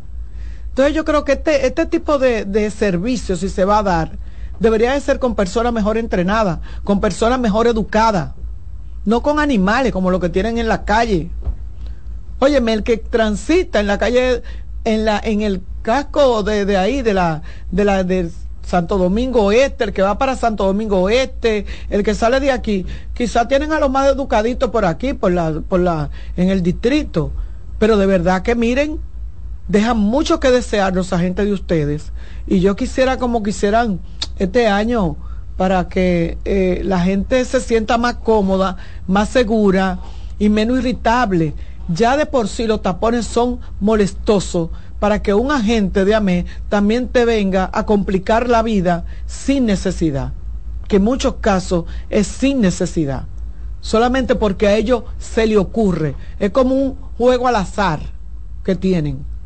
Entonces, gente que ni siquiera, a veces pienso, que saben ni siquiera guiar, que no tienen ellos licencia para guiar, y entonces quieren dirigir el tránsito y quieren decirte lo que tú tienes que hacer. Yo dirán ustedes que yo, pero sí, una cosa peor que un amé es otro amé. Y lo digo de verdad con porque le he dado seguimiento hace muchos años a las acciones de este cuerpo que debería de ser facilitador del tránsito y lo que es un complicador de ese tema. Pero además lo que uno observa, porque aparecen también muchos agentes que tienen la educación y que que manejan el tema correctamente. Pero lo que uno observa de manera general es como que ni ellos, ellos no conocen las leyes. No. O sea, como que no saben lo que están haciendo, no, saben cuál es su eh, rol. no, ellos no lo saben. Entonces, o sea, ellos creen que el rol de ellos es discutir con, el, con, con el Imponérsele. la autoridad. imponer la autoridad, esa, es la palabra, imponer la autoridad. Porque la autoridad se puede imponer, pero incluso para imponer la autoridad no hay que hablarle mal a un, a un conductor ni a nadie. Mira. Y no hay que discutir, porque usted simplemente pone, su multa, no hay que discutir. Usted no tiene que hablar. Ellos son los primeros que inician la discusión. Sí. Muchas veces. Sí. Y usted sabe, y usted, entonces te quieren venir a dar clase. Usted no está para darme clase a mí. Y usted vio que usted se fue en rojo. No, usted, si usted, yo, si yo me fui en rojo, usted me pone la multa y usted no tiene que decir nada. Exacto. Usted ve que usted vio que usted se fue en rojo. No, señor, yo me, yo crucé en amarillo. No, no, usted no se cruzó en amarillo, usted cruzó en rojo. Y entonces ahí viene la discusión. Usted no está para eso. Pídame la licencia Usted coge y me pone mi multa y se acabó. Y no tenemos que hablar. Yo en mi vida he recibido dos multas. Una vez saliendo de, un supermercado y cuando la me me paró, le dije, sí, pónmela porque realmente no me daba tiempo a frenar y me crucé en rojo. Y ella me la puso y yo fui a pagar mi multa. Eh, ahí en la, iba a poner un dinero en una, en una institución, no vi el letrero de que no se podía doblar a la izquierda y doblé. Y cuando la me, me digo, sí, es verdad, no vio el letrero, póngame mi multa. Es que no tenemos que hablar. Y fui y la pagué tranquila en el banco de reserva, 1.500 pesos. No hay que hablar ni discutir ni llamar a nadie, de que mira que me van a poner una multa, que hable con... No, no, no, no, no. Ahora, lo que usted no puede faltarme respeto. Lo que ustedes no están es para imponer ese, esa autoridad que ustedes creen que le da el hecho de estar armado y de estar dirigiendo un tránsito mal dirigido. Y sí, yo creo que uno de los graves problemas que tenemos en este país es los agentes de AME dirigiendo el tránsito en lugares que no necesariamente tienen que estar. Hay un semáforo en la avenida San Vicente de Paul, creo que se llama eh, calle La Altagracia, que tiene meses dañados, que Roberto y yo lo hemos dicho aquí, y ahí no hay un AME. Sin embargo, usted va más adelante a la, a la carretera. Ureña. No, esa es la Altagracia, la Ureña y la otra. Esa es la, la, de, la de la bomba. Esa, ah, esta, esta, donde está el semáforo dañado, se llama aquello, que alta gracia. Eh, es algo cerca de la, de la maternidad. Es ahí en esa esquina. Y eso tiene meses dañado. Sin embargo, tú te encuentras con 10 parados haciendo chercha en la carretera Mella con San Vicente de Paul. O sea, nadie puede decirle que vayan a dirigir Pero pudieran hacer algo. Por lo menos elimínenlo. Quítenlo de ahí. Y así uno no lo ve y uno dice, bueno, aquí no hay semáforo. Aquí no hay semáforo. Entonces ya tú te pero si tú lo ves ahí puesto. Eh, eso es terrible. Pero nada, vamos a esperar que este año la Dirección General de Tránsito Terrestre, ¿así que se llama? Sí, dije La DGC.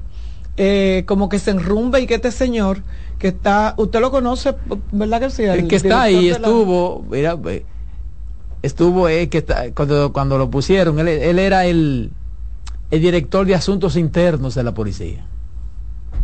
Poco sabe de eso. Poco sabe de eso. El que está, estaba, cuando llegó asuntos internos de la policía era que estaba. Entonces yo creo que sabe poco del tránsito. Pero debe, debe buscar orientarse. Quizás nos sucede como una... Y salir, porque tienen que salir de la oficina. Aquí tienen que salir de la oficina y ver lo que está pasando. Siendo yo presidente de la Federación de Karate, nombraron un nuevo subsecretario de Estado de Deporte en medio de una situación que teníamos y me, afanaron tanto que falla a saludar al tipo, que vaya a conocer al tipo. Yo estaba fuera del país, llegué al país antes de irme para Santiago, voy a saludar al tipo. Eso fue en el gobierno de Leonel Fernández. Eh, estaba sustituyendo a uno de los Morrison, gracias a Dios. Y cuando voy lo saludo. Ah, usted Ángela Costa me ha hablado mucho de usted, ah, qué gusto. Ah, mire, yo estaba loco por verlo, ayúdeme aquí, que yo no sé nada de esto. Y, a, mí me, a mí me chocó cuando el tipo me dice, coño, va a asumir la dirección técnica de esta institución y no sabe, yo no sé nada de esto.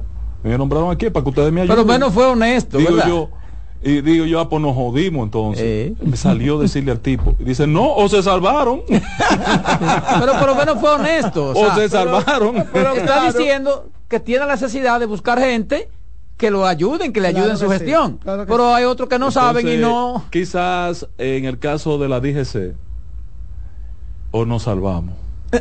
o no, dimos. Exacto. o nos salvamos. Vámonos a una pausa. En breve seguimos con la expresión de la tarde. Estás en sintonía con CDN Radio. 92.5 FM para el Gran Santo Domingo, zona sur y este. Y 89.9 FM para Punta Cana. Para Santiago y toda la zona norte en la 89.7 FM. CDN Radio. La información a tu alcance.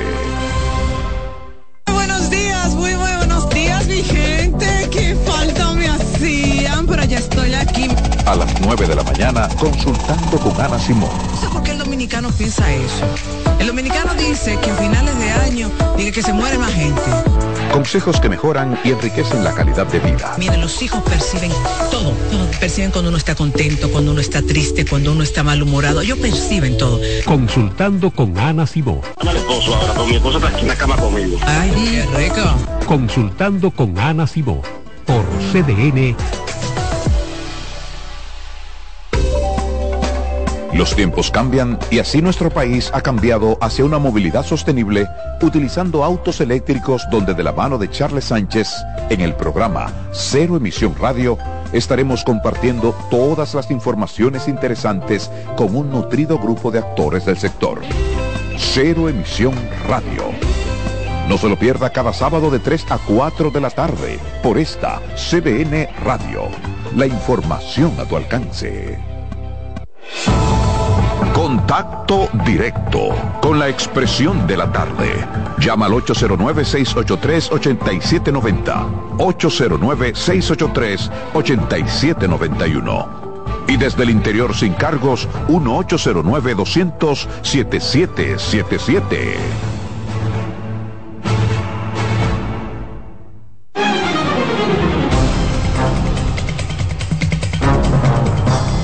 Seguimos, seguimos aquí, la expresión de la tarde, son las 4.34 minutos, 4.34 minutos, hay llamada. Buenas tardes. Adelante, buenas, tardes. ¿Cómo están ustedes? Bien, todo bien. Muchas felicidades a todos ahí. Muchas gracias, Que el Señor me le dé mucha vida y salud. Amén. ¿Y usted que la vea? Y, y, y le tengo algo para el patrón. Adelante. Patrón, usted y yo comíamos juntos una vez cuando usted tenía una oficina en la 27 con Bartolomé Colón. Claro. Ahí dirigí yo la campaña de Jacinto, Jacinto Penal. ¿Usted se acuerda de eso? Claro. Y después usted fue a mi tierra, yo soy de Monte Adentro. Yo soy dueño de Monte Adentro, patrón. A, darle un homenaje a uno que lleva el mismo nombre y el apellido que usted. ¿Usted se acuerda de una persona que se llama Ángela Costa, que yo lo conocí en mi eh, campaña, sí. Murió, murió, hace ya como 5 o 6 años ya. Sí. Y soy muy amigo de la familia. Muy amigo de Marina, que, que, que, es muy colega suya. Sí, patrón. Sí, y ahí, el nombre mío Ramos, Yo trabajaba en gomas y batería Domínguez. Reinaldo Ramos es mi enllave ahí, en esa zona. Ah, Reinaldo, Ramos, sí, que está con, con el senador. Sí, él está ahora con el PRDM, me sacó los bien. Sí, sí, sí, sí, sí. Le está yendo muy bien a Reinaldo, porque tiene un hijo que tiene una buena posición. Ah, bueno. Gracias, hermano, a su orden aquí. Buenas tardes. ¿Aló? Sí. Muy buenas tardes y feliz próspero inicio de año para ustedes ahí. Roberto. Sí, señor. Dos cositas. La primera es, oye, por fin de Linda Asunción dijo que le va a meter ya mano a, Ay, ay, con el asfaltado a, Alma, Alma, Rosa y al país entero. Qué bueno que tú llamaste, porque yo hoy, se, me, se me estaba olvidando que yo iba a preguntar. quitaron a obras no públicas. No me vayan a cerrar para hacer otra pregunta. No, nunca. La quitaron a obras públicas. Obra pública, yo no la veo en parte a obras públicas. Es una de las No, no, ya, ya, ya dio unas declaraciones hoy que... ¿Qué fue lo que dijo del INE? No, eh, princesa, por fin ya no le van a meter mano al área. ¿Es verdad? Mm. Sí, sí, ya lo dijo ya. Eso es obra pública. Tú supiste que fue lo que pasó, ¿verdad? Tranquila, el encargado de bacheo de obra pública vive en, en Alma Rosa primera y el, y el primero asfaltó para allá. como debe de ser. sí, por él debió ser, pero hacer las otras también. Comienza por obra y las otras. Roberto. Sí la gente pidiendo cambio, señor, y el presidente dándole cambio. Oye, ese decreto que tiró el presidente, eso, eso, eso es diciendo la oposición, el, el cambio somos nosotros, lo sigo escuchando. Bueno. No, no, pero yo no creo que usted, un hombre tan inteligente, compró esa. Buenas, buenas tardes. Buenas tardes. Buenas tardes. Jovencita. Lo quiero, usted lo sabe, y deseo, le deseo lo mejor de este año, ¿eh? Le deseo lo mejor. Mucha salud, mucha salud, salud para usted. Amén la ley de hierro para trabajar. Y si usted está en salud, lo demás llega. Yo sé buscar, yo sé dónde viven, decía mi abuela. Así es. Eh, jovencita, cualquier día yo la, yo la llamo para decirle el día anterior cuando voy para allá. Ah, está bien. Cuando usted quiera, lo ve. Eh, llame, llame. yo no voy a ver al patrón, que el patrón yo lo conozco. Llame. Mire, patrón, ah, tenemos otra llamadita. Buenas. Adelante. buenas. Sí, buenas tardes. Hola, ¿cómo está usted? Sí, muy bien. Feliz año nuevo para todos. Igual para usted. Y también decirle algo a los PRMistas. Dígale. Sí, que ellos también tienen que saber que ellos están y pueden irse como pueden quedarse, pueden irse, que se preparen para todo, porque nosotros somos un país con unas decisiones que ni hablamos, vamos pam, pam, pam y quitamos lo que queremos. Cuídense. Ahí está. Ya, llame todas las tardes. Mira, otra llamadita. Buenas. Buenas. Muy buenas tardes, buenas tardes para todos ahí.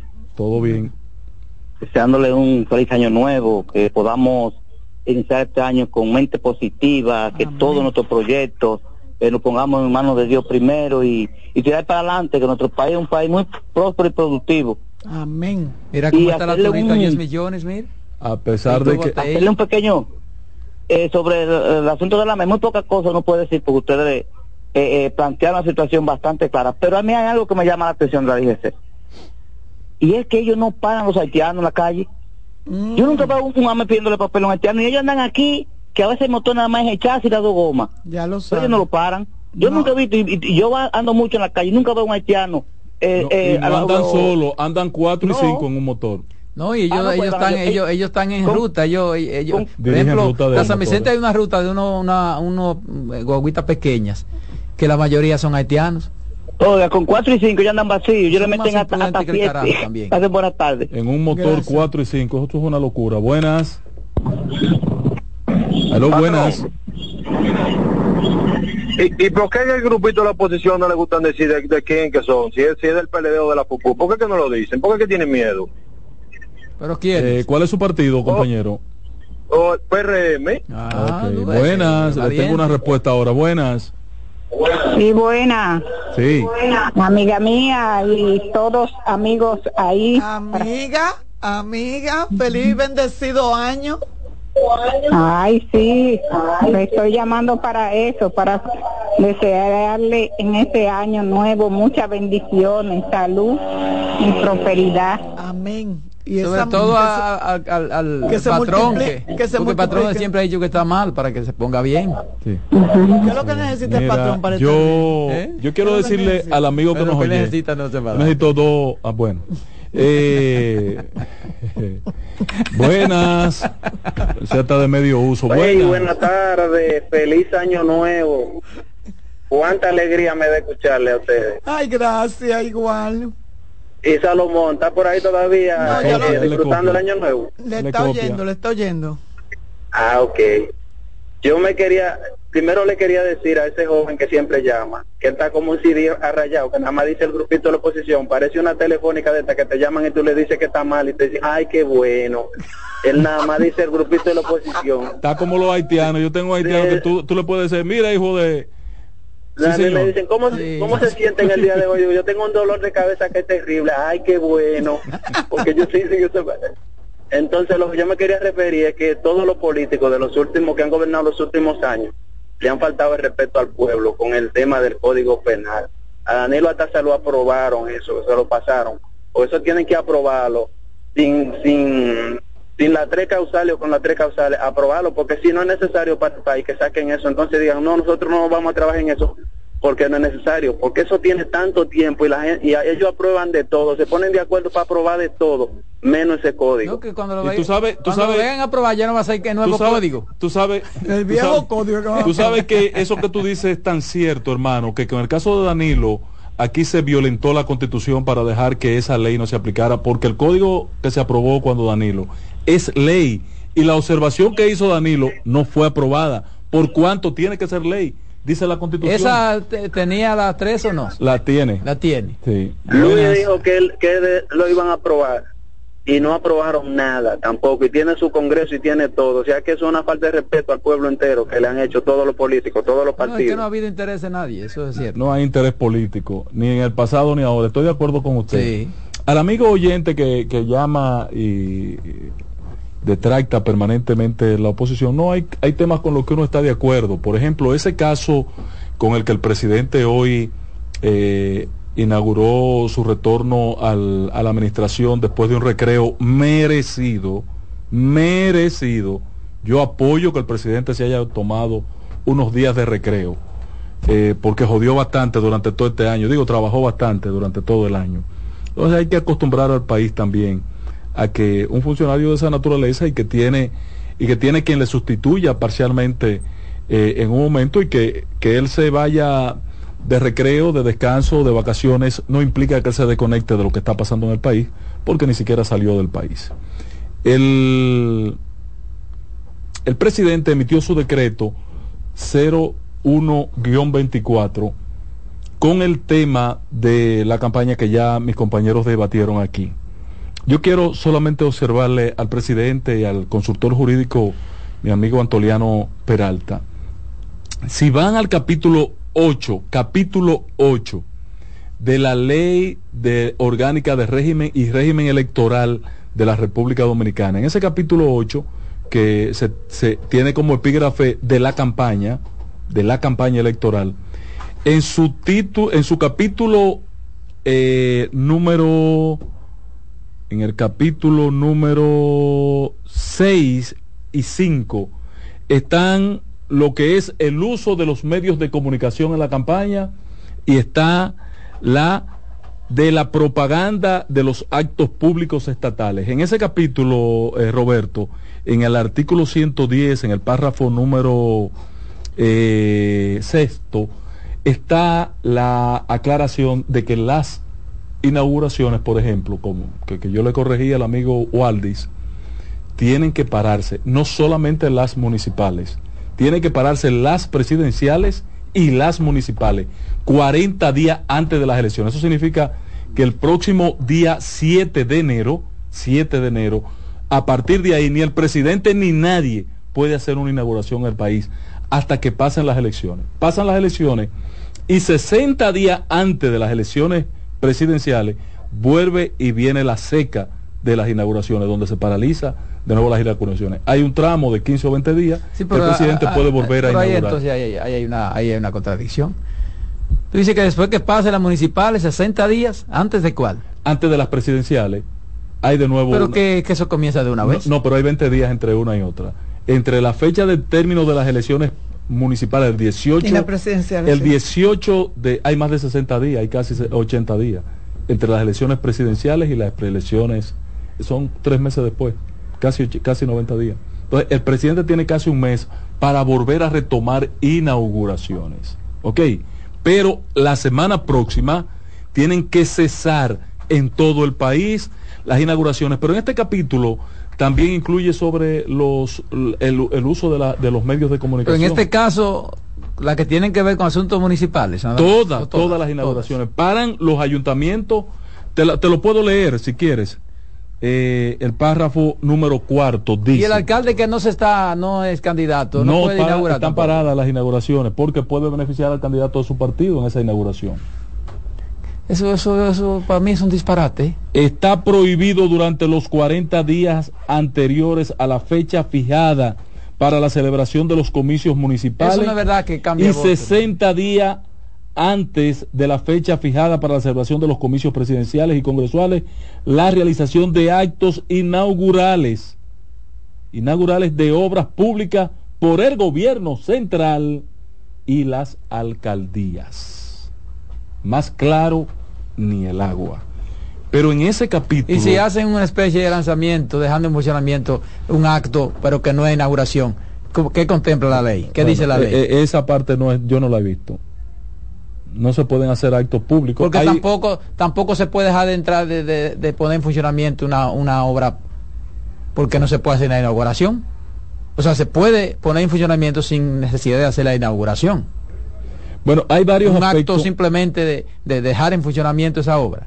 Así, le así era que le decían no se hablaba de inauguración, que al final que es lo mismo. Eh, eh, eh, le cambiaban el nombre, le decían acto de puesta en eso, eso lo hizo Danilo. Eso lo hizo Danilo. Que es lo mismo, van a invitar a la misma gente, y van a hacer el mismo corte. Hay, hay varios aspectos que prohíbe este capítulo, que es bueno que la gente lo lea en los siete párrafos que tiene que puede estar contenido una de esas prohibiciones, aunque no tasativamente como puesta en funcionamiento de una obra, pero le prohíbe a los funcionarios hacer varios actos. Porque, oye, lo que pasa es que eso, eso es, eh, pienso yo que es hasta discriminatorio, porque por ejemplo una obra importante que está esperando una comunidad, porque coincidencialmente esa obra tocó que se va a inaugurar en un periodo electoral, no se puede. Toda la gente no, va a poder usar esa obra porque no, no. Bueno, la podrían dejar aperturada, pero yo pienso que la, puesta en funcionamiento sí debe permitirse. No la pueden inaugurar.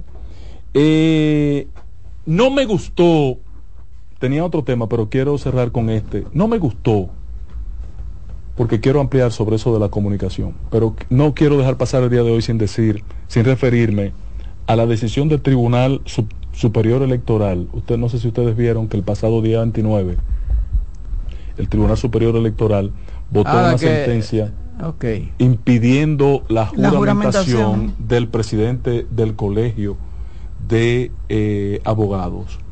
Eh, yo entiendo que, que, porque tampoco, perdón, porque él no prohibió, la resolución no prohíbe la juramentación, porque no la puede prohibir, hay un mandato de ley que, día, que ese día tiene que hacer la juramentación. Lo que sí prohíbe es que usufructe la administración de la institución. ¿Se entiende? Hasta tanto no se defina quién es eh, eh, el verdadero presidente que al es un asunto semántico. Lo que no me gustó, sí, claro. Lo que no me gustó, se juramentó, pero no puede hacer nada. Exacto. Lo que no me gustó, no ha tomado posesión. Él, se juramentó, pero lo juramentaron. La comisión que, que también que el colegio no, lo porque había es que tiene que juramentarlo, porque es que es un mandato de la ley. la ley dice que es el último viernes del mes. El problema es que había había un asunto que había que, que Pero la sentencia no puede violar la ley. Pero por eso fue que se lo impidió la la la la, la, el TCE.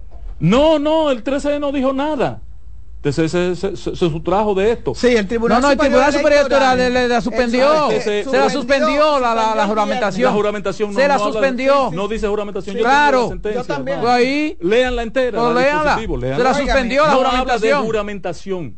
Se suspendió la juramentación el TCE. El Tribunal Superior Electoral suspendió este viernes la juramentación. Claro. Ah, no, no, no me diga eso. Léeme la dispositivo. No, no me lea eso. Léeme el dispositivo. Yo te lo mando ahora. Mira. Eh lo penoso y que lo que quiero decir de esto, porque tengo poco minuto, solamente decir lo siguiente, mira, esa no es una área de acción del Tribunal Superior Electoral. Quienes conocemos de la materia electoral y quienes hemos discutido en el país sobre lo que es la función de ese tribunal, ese tribunal no tiene que ver con gremio. Dice que sí. Hace una referencia en su ley, pero no tiene que ver con gremio y mucho menos con este aspecto, con ese aspecto que aborda del gremio. El tribunal está generando una jurisprudencia de nuevo eh, muy poco feliz, ese tribunal. Y le voy a decir una cosa a ese tribunal, que se está haciendo el gracioso con el gobierno de nuevo. Ya lo ha hecho en otras ocasiones. Míralo aquí, perdóneme, este perdóneme, para que aclaremos un ching.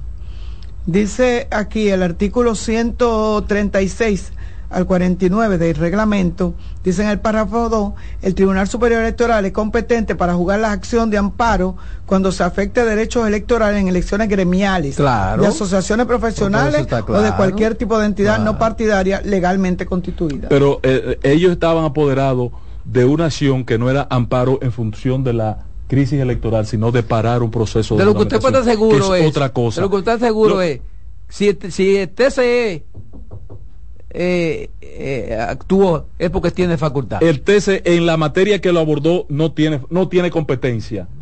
Y, y le, le está haciendo muy flaco servicio a quienes ellos creen que le están haciendo gracia. Muy flaco servicio. Porque si ellos van a administrar el proceso electoral como administraron el proceso de las primarias eh, mediante de la elección de candidatos en primaria en el proceso de definición de candidatura mediante las encuestas que a unos con las mismas causas le daban ganancias de causa y con las mismas causas con los mismos motivos con las mismas razones con los mismos efectos sobre los, los, candidatos a otros lo declaraba no no no ganador. Solo por hacerse gracioso con el poder de turno. Ese tribunal tiene de frente dos procesos electorales, ¿cuál de los dos más delicado para la vida en democracia de la República Dominicana? Con ese comportamiento no pueden pretender abordar y merecer respeto de esta sociedad. No pueden pretender respeto de esta sociedad. Ustedes verán, Roberto, en los próximos días cómo quedará demostrado. No porque lo diga yo, pues yo hoy tuve una consulta con abogados en la materia, en la materia, con abogados parte y no parte. No está nadie en la clase jurídica conteste con ese accionar del Tribunal Superior Electoral. Ustedes verán las consecuencias de esa acción del tribunal. Vamos a tomar una llamadita, compañero. Buenas. Buenas. Padrón. Entonces usted quiere que la gente del PLD ganen haciendo trampa. No, lo que, yo no quiero es que el, tribunal se tome eh, responsabilidades que no le corresponden. El reglamento es muy claro. El reglamento de las elecciones del colegio fueron claros. Terminamos, terminamos, señores. La voz de fanático en breve. Hasta mañana.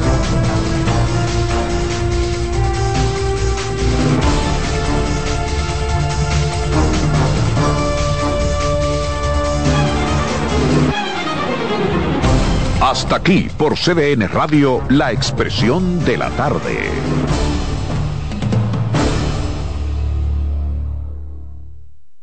Escuchas CDN Radio, 92.5 Santo Domingo Sur y Este, 89.9 Punta Cana y 89.7 toda la región norte.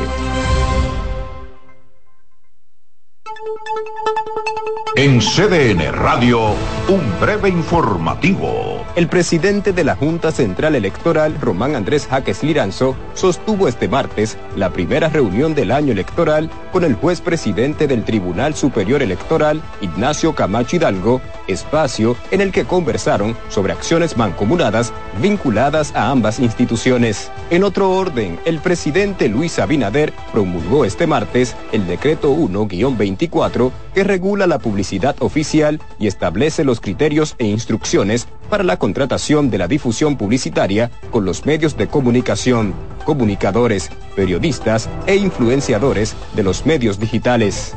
Amplíe estas y otras informaciones en nuestra página web www.cdn.com.do. CDN Radio. Información a tu alcance.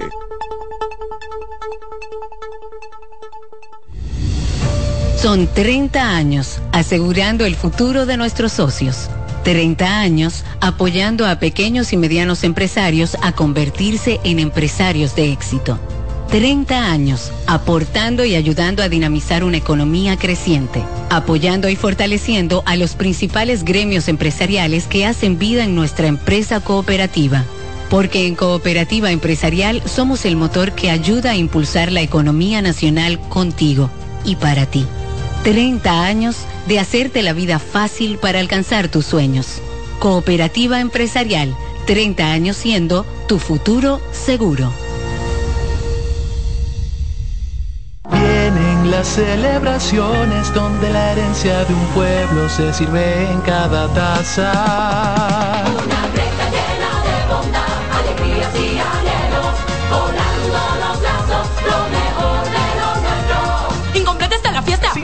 Los amigos, corresponde otra greca.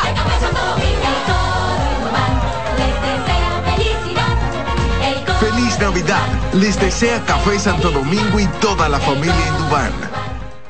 Vuelve la brisita. Recibe tu bono navideño de 1,500 pesos a través de Banreservas por tarjeta Bono Navideño Mastercard Banreservas. Crédito a tu cuenta Banreservas o por SMS vía tu efectivo. Activa tu tarjeta llamando al 809-920-2004. Con tu cédula en mano, marca el número 1 y sigue las instrucciones. Así que vete poniendo tu abriguito y empieza a disfrutar de la brisita de tu bono navideño. Porque primero es tu Navidad. Más detalles en www www.presidencia.gov.do y la prensa. ¡Felices fiestas! Son los deseos de Gobierno de la República Dominicana, Mastercard y Banreservas, el banco de todos los dominicanos.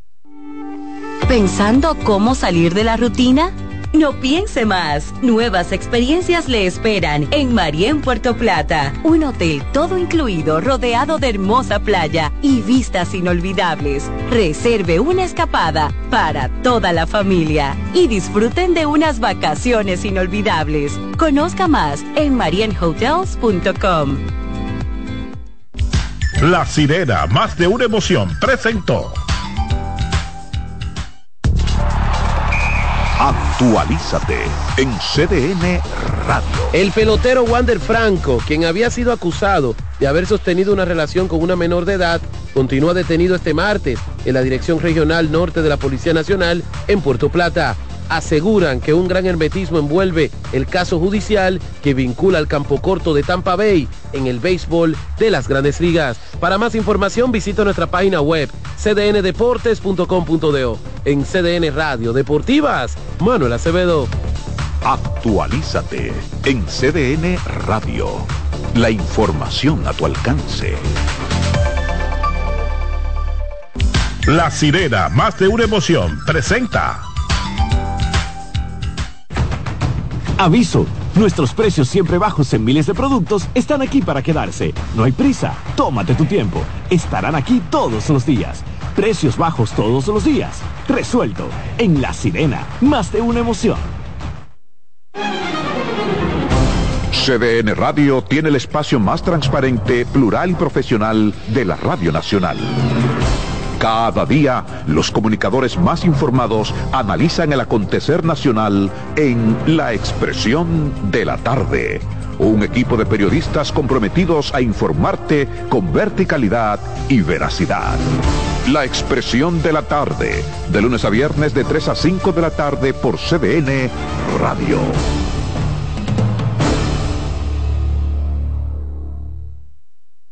En CDN Radio, la hora 5 de la tarde. Desde ahora y hasta las 7 de la noche se escucha tu voz y un equipo de expertos comenta y analiza todo lo relacionado al mundo de los deportes. La voz del fanático. El primero interactivo de deportes y el más entretenido. La voz del fanático por CDN Radio.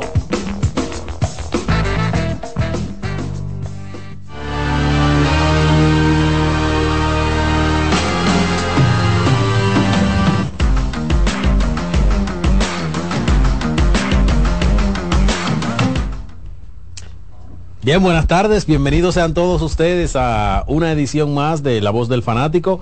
Como de costumbre, agradeciendo a Dios el placer de poder estar una vez más con todos ustedes para hablar de lo que nos gusta y apasiona, que es el mundo de los deportes, muchas cosas de qué hablar que nos dejó el fin de semana, que nos han dejado todas estas fechas sin jornada del béisbol invernal, pero con mucha información deportiva. Y yo creo que una de las más agradables es la noticia de que Héctor Rodríguez fue nombrado como novato del año de la temporada 2023-2024 de la Liga Dominicana de Béisbol. Sacó 214 eh, votos contra, o puntos contra 198 de Julio Carreras de los gigantes que habíamos anticipado aquí que esa lucha iba a estar más cerrada de lo que mucha gente pensaba, porque amén del poco tiempo de juego de carreras, ese muchacho eh, dejó sus huellas en los gigantes del Cibao. En poco tiempo él hizo muchas cosas, tanto ofensiva como defensivamente, pero vamos a hablar de eso y de todo lo, que tiene eh, este, vamos a decir, este fin de semana sin marrón o este inicio de semana sin marrón, que es un lunes atípico el día de hoy, martes 2 de enero del año 2024 y saludamos por primera vez en el año. Bueno, no nos habíamos visto literalmente desde el año pasado hasta ahora. Daniel, buenas tardes. Muy buenas tardes, señor Luna. Saludos a José Luis Martínez, a todo nuestro cuerpo técnico, Kianci, Román y a la materia prima de este programa, los fanáticos. Gracias a todos por su fiel sintonía en este primer programa del año, esperando todos nosotros que todo el que se haya ido con nosotros el pasado viernes haya llegado, ¿verdad? A, este martes, que lo hayan tomado tranquilo y nosotros entonces esperando que el deporte siga uniéndonos a cada uno de ustedes día tras día aquí en CDN Radio. Y bueno, muchísimas cosas de qué hablar. Yo creo que ya se juega una primera manga de cuatro partidos donde uno va notando algunas tendencias. Yo creo que lo más preocupante es lo de la ofensiva tanto de los gigantes del Cibao como de los Leones del Escogido, aunque obviamente uno espera que por la composición de esos lineups en algún momento tarde o temprano pueden levantar vuelo. El problema es que el round robin son solamente 18 partidos. Y si esa ofensiva, por ejemplo, de un Jamer Candelario que todavía no ha podido aportar al conjunto, un Marcelo Zuna que solamente ha dado dos hits, si eso llega después del partido número 10, obviamente que ya ellos pudieran llegar allí en un hoyo tan grande con el cual ya no tengan tiempo para revertir la situación. está descalificando a los gigantes? No, no, no, yo no estoy diciendo eso. Estoy planteando diferentes escenarios. Pero puede plantear también el escenario en el que ellos pueden clasificar, ¿por qué no? Totalmente. Pero la realidad es, Daniel, y, perdón que te interrumpa en ese sentido, que a excepción de Siri y Henry Urrutia, la mayoría de los bates de los gigantes del Cibao han estado totalmente apagados. Por ejemplo, Leury García que en el tiempo que estuvo disponible, porque Leury se lesionó un par de veces en la serie regular, fue un azote con el madero. Sin embargo, ha comenzado muy mal, bateando de 2.35. Como tú, como tú decías, Marcelo Osuna tiene dos hits en 14 turnos en la temporada, 1.33 batea Marcelo Osuna.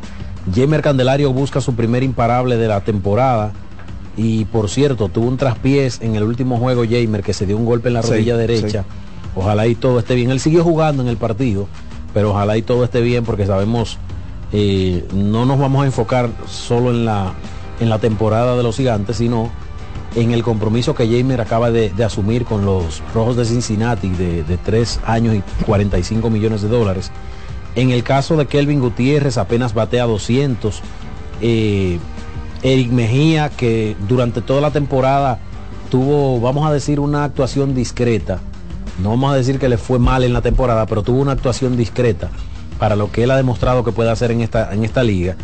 Y si la punta de ese line-up con Candelario, Osuna, no importa que Siri se envase, no importa que Siri se robe la, eh, la segunda, la tercera, si esos jugadores que se han estado envasando no encuentra quien los remolque, lamentablemente la principal característica de los gigantes comienza a lucir como una debilidad, que es la ofensiva. Bueno, los gigantes batean de 32-3 con hombres en posición anotadora, un promedio de bateo apenas... Eh,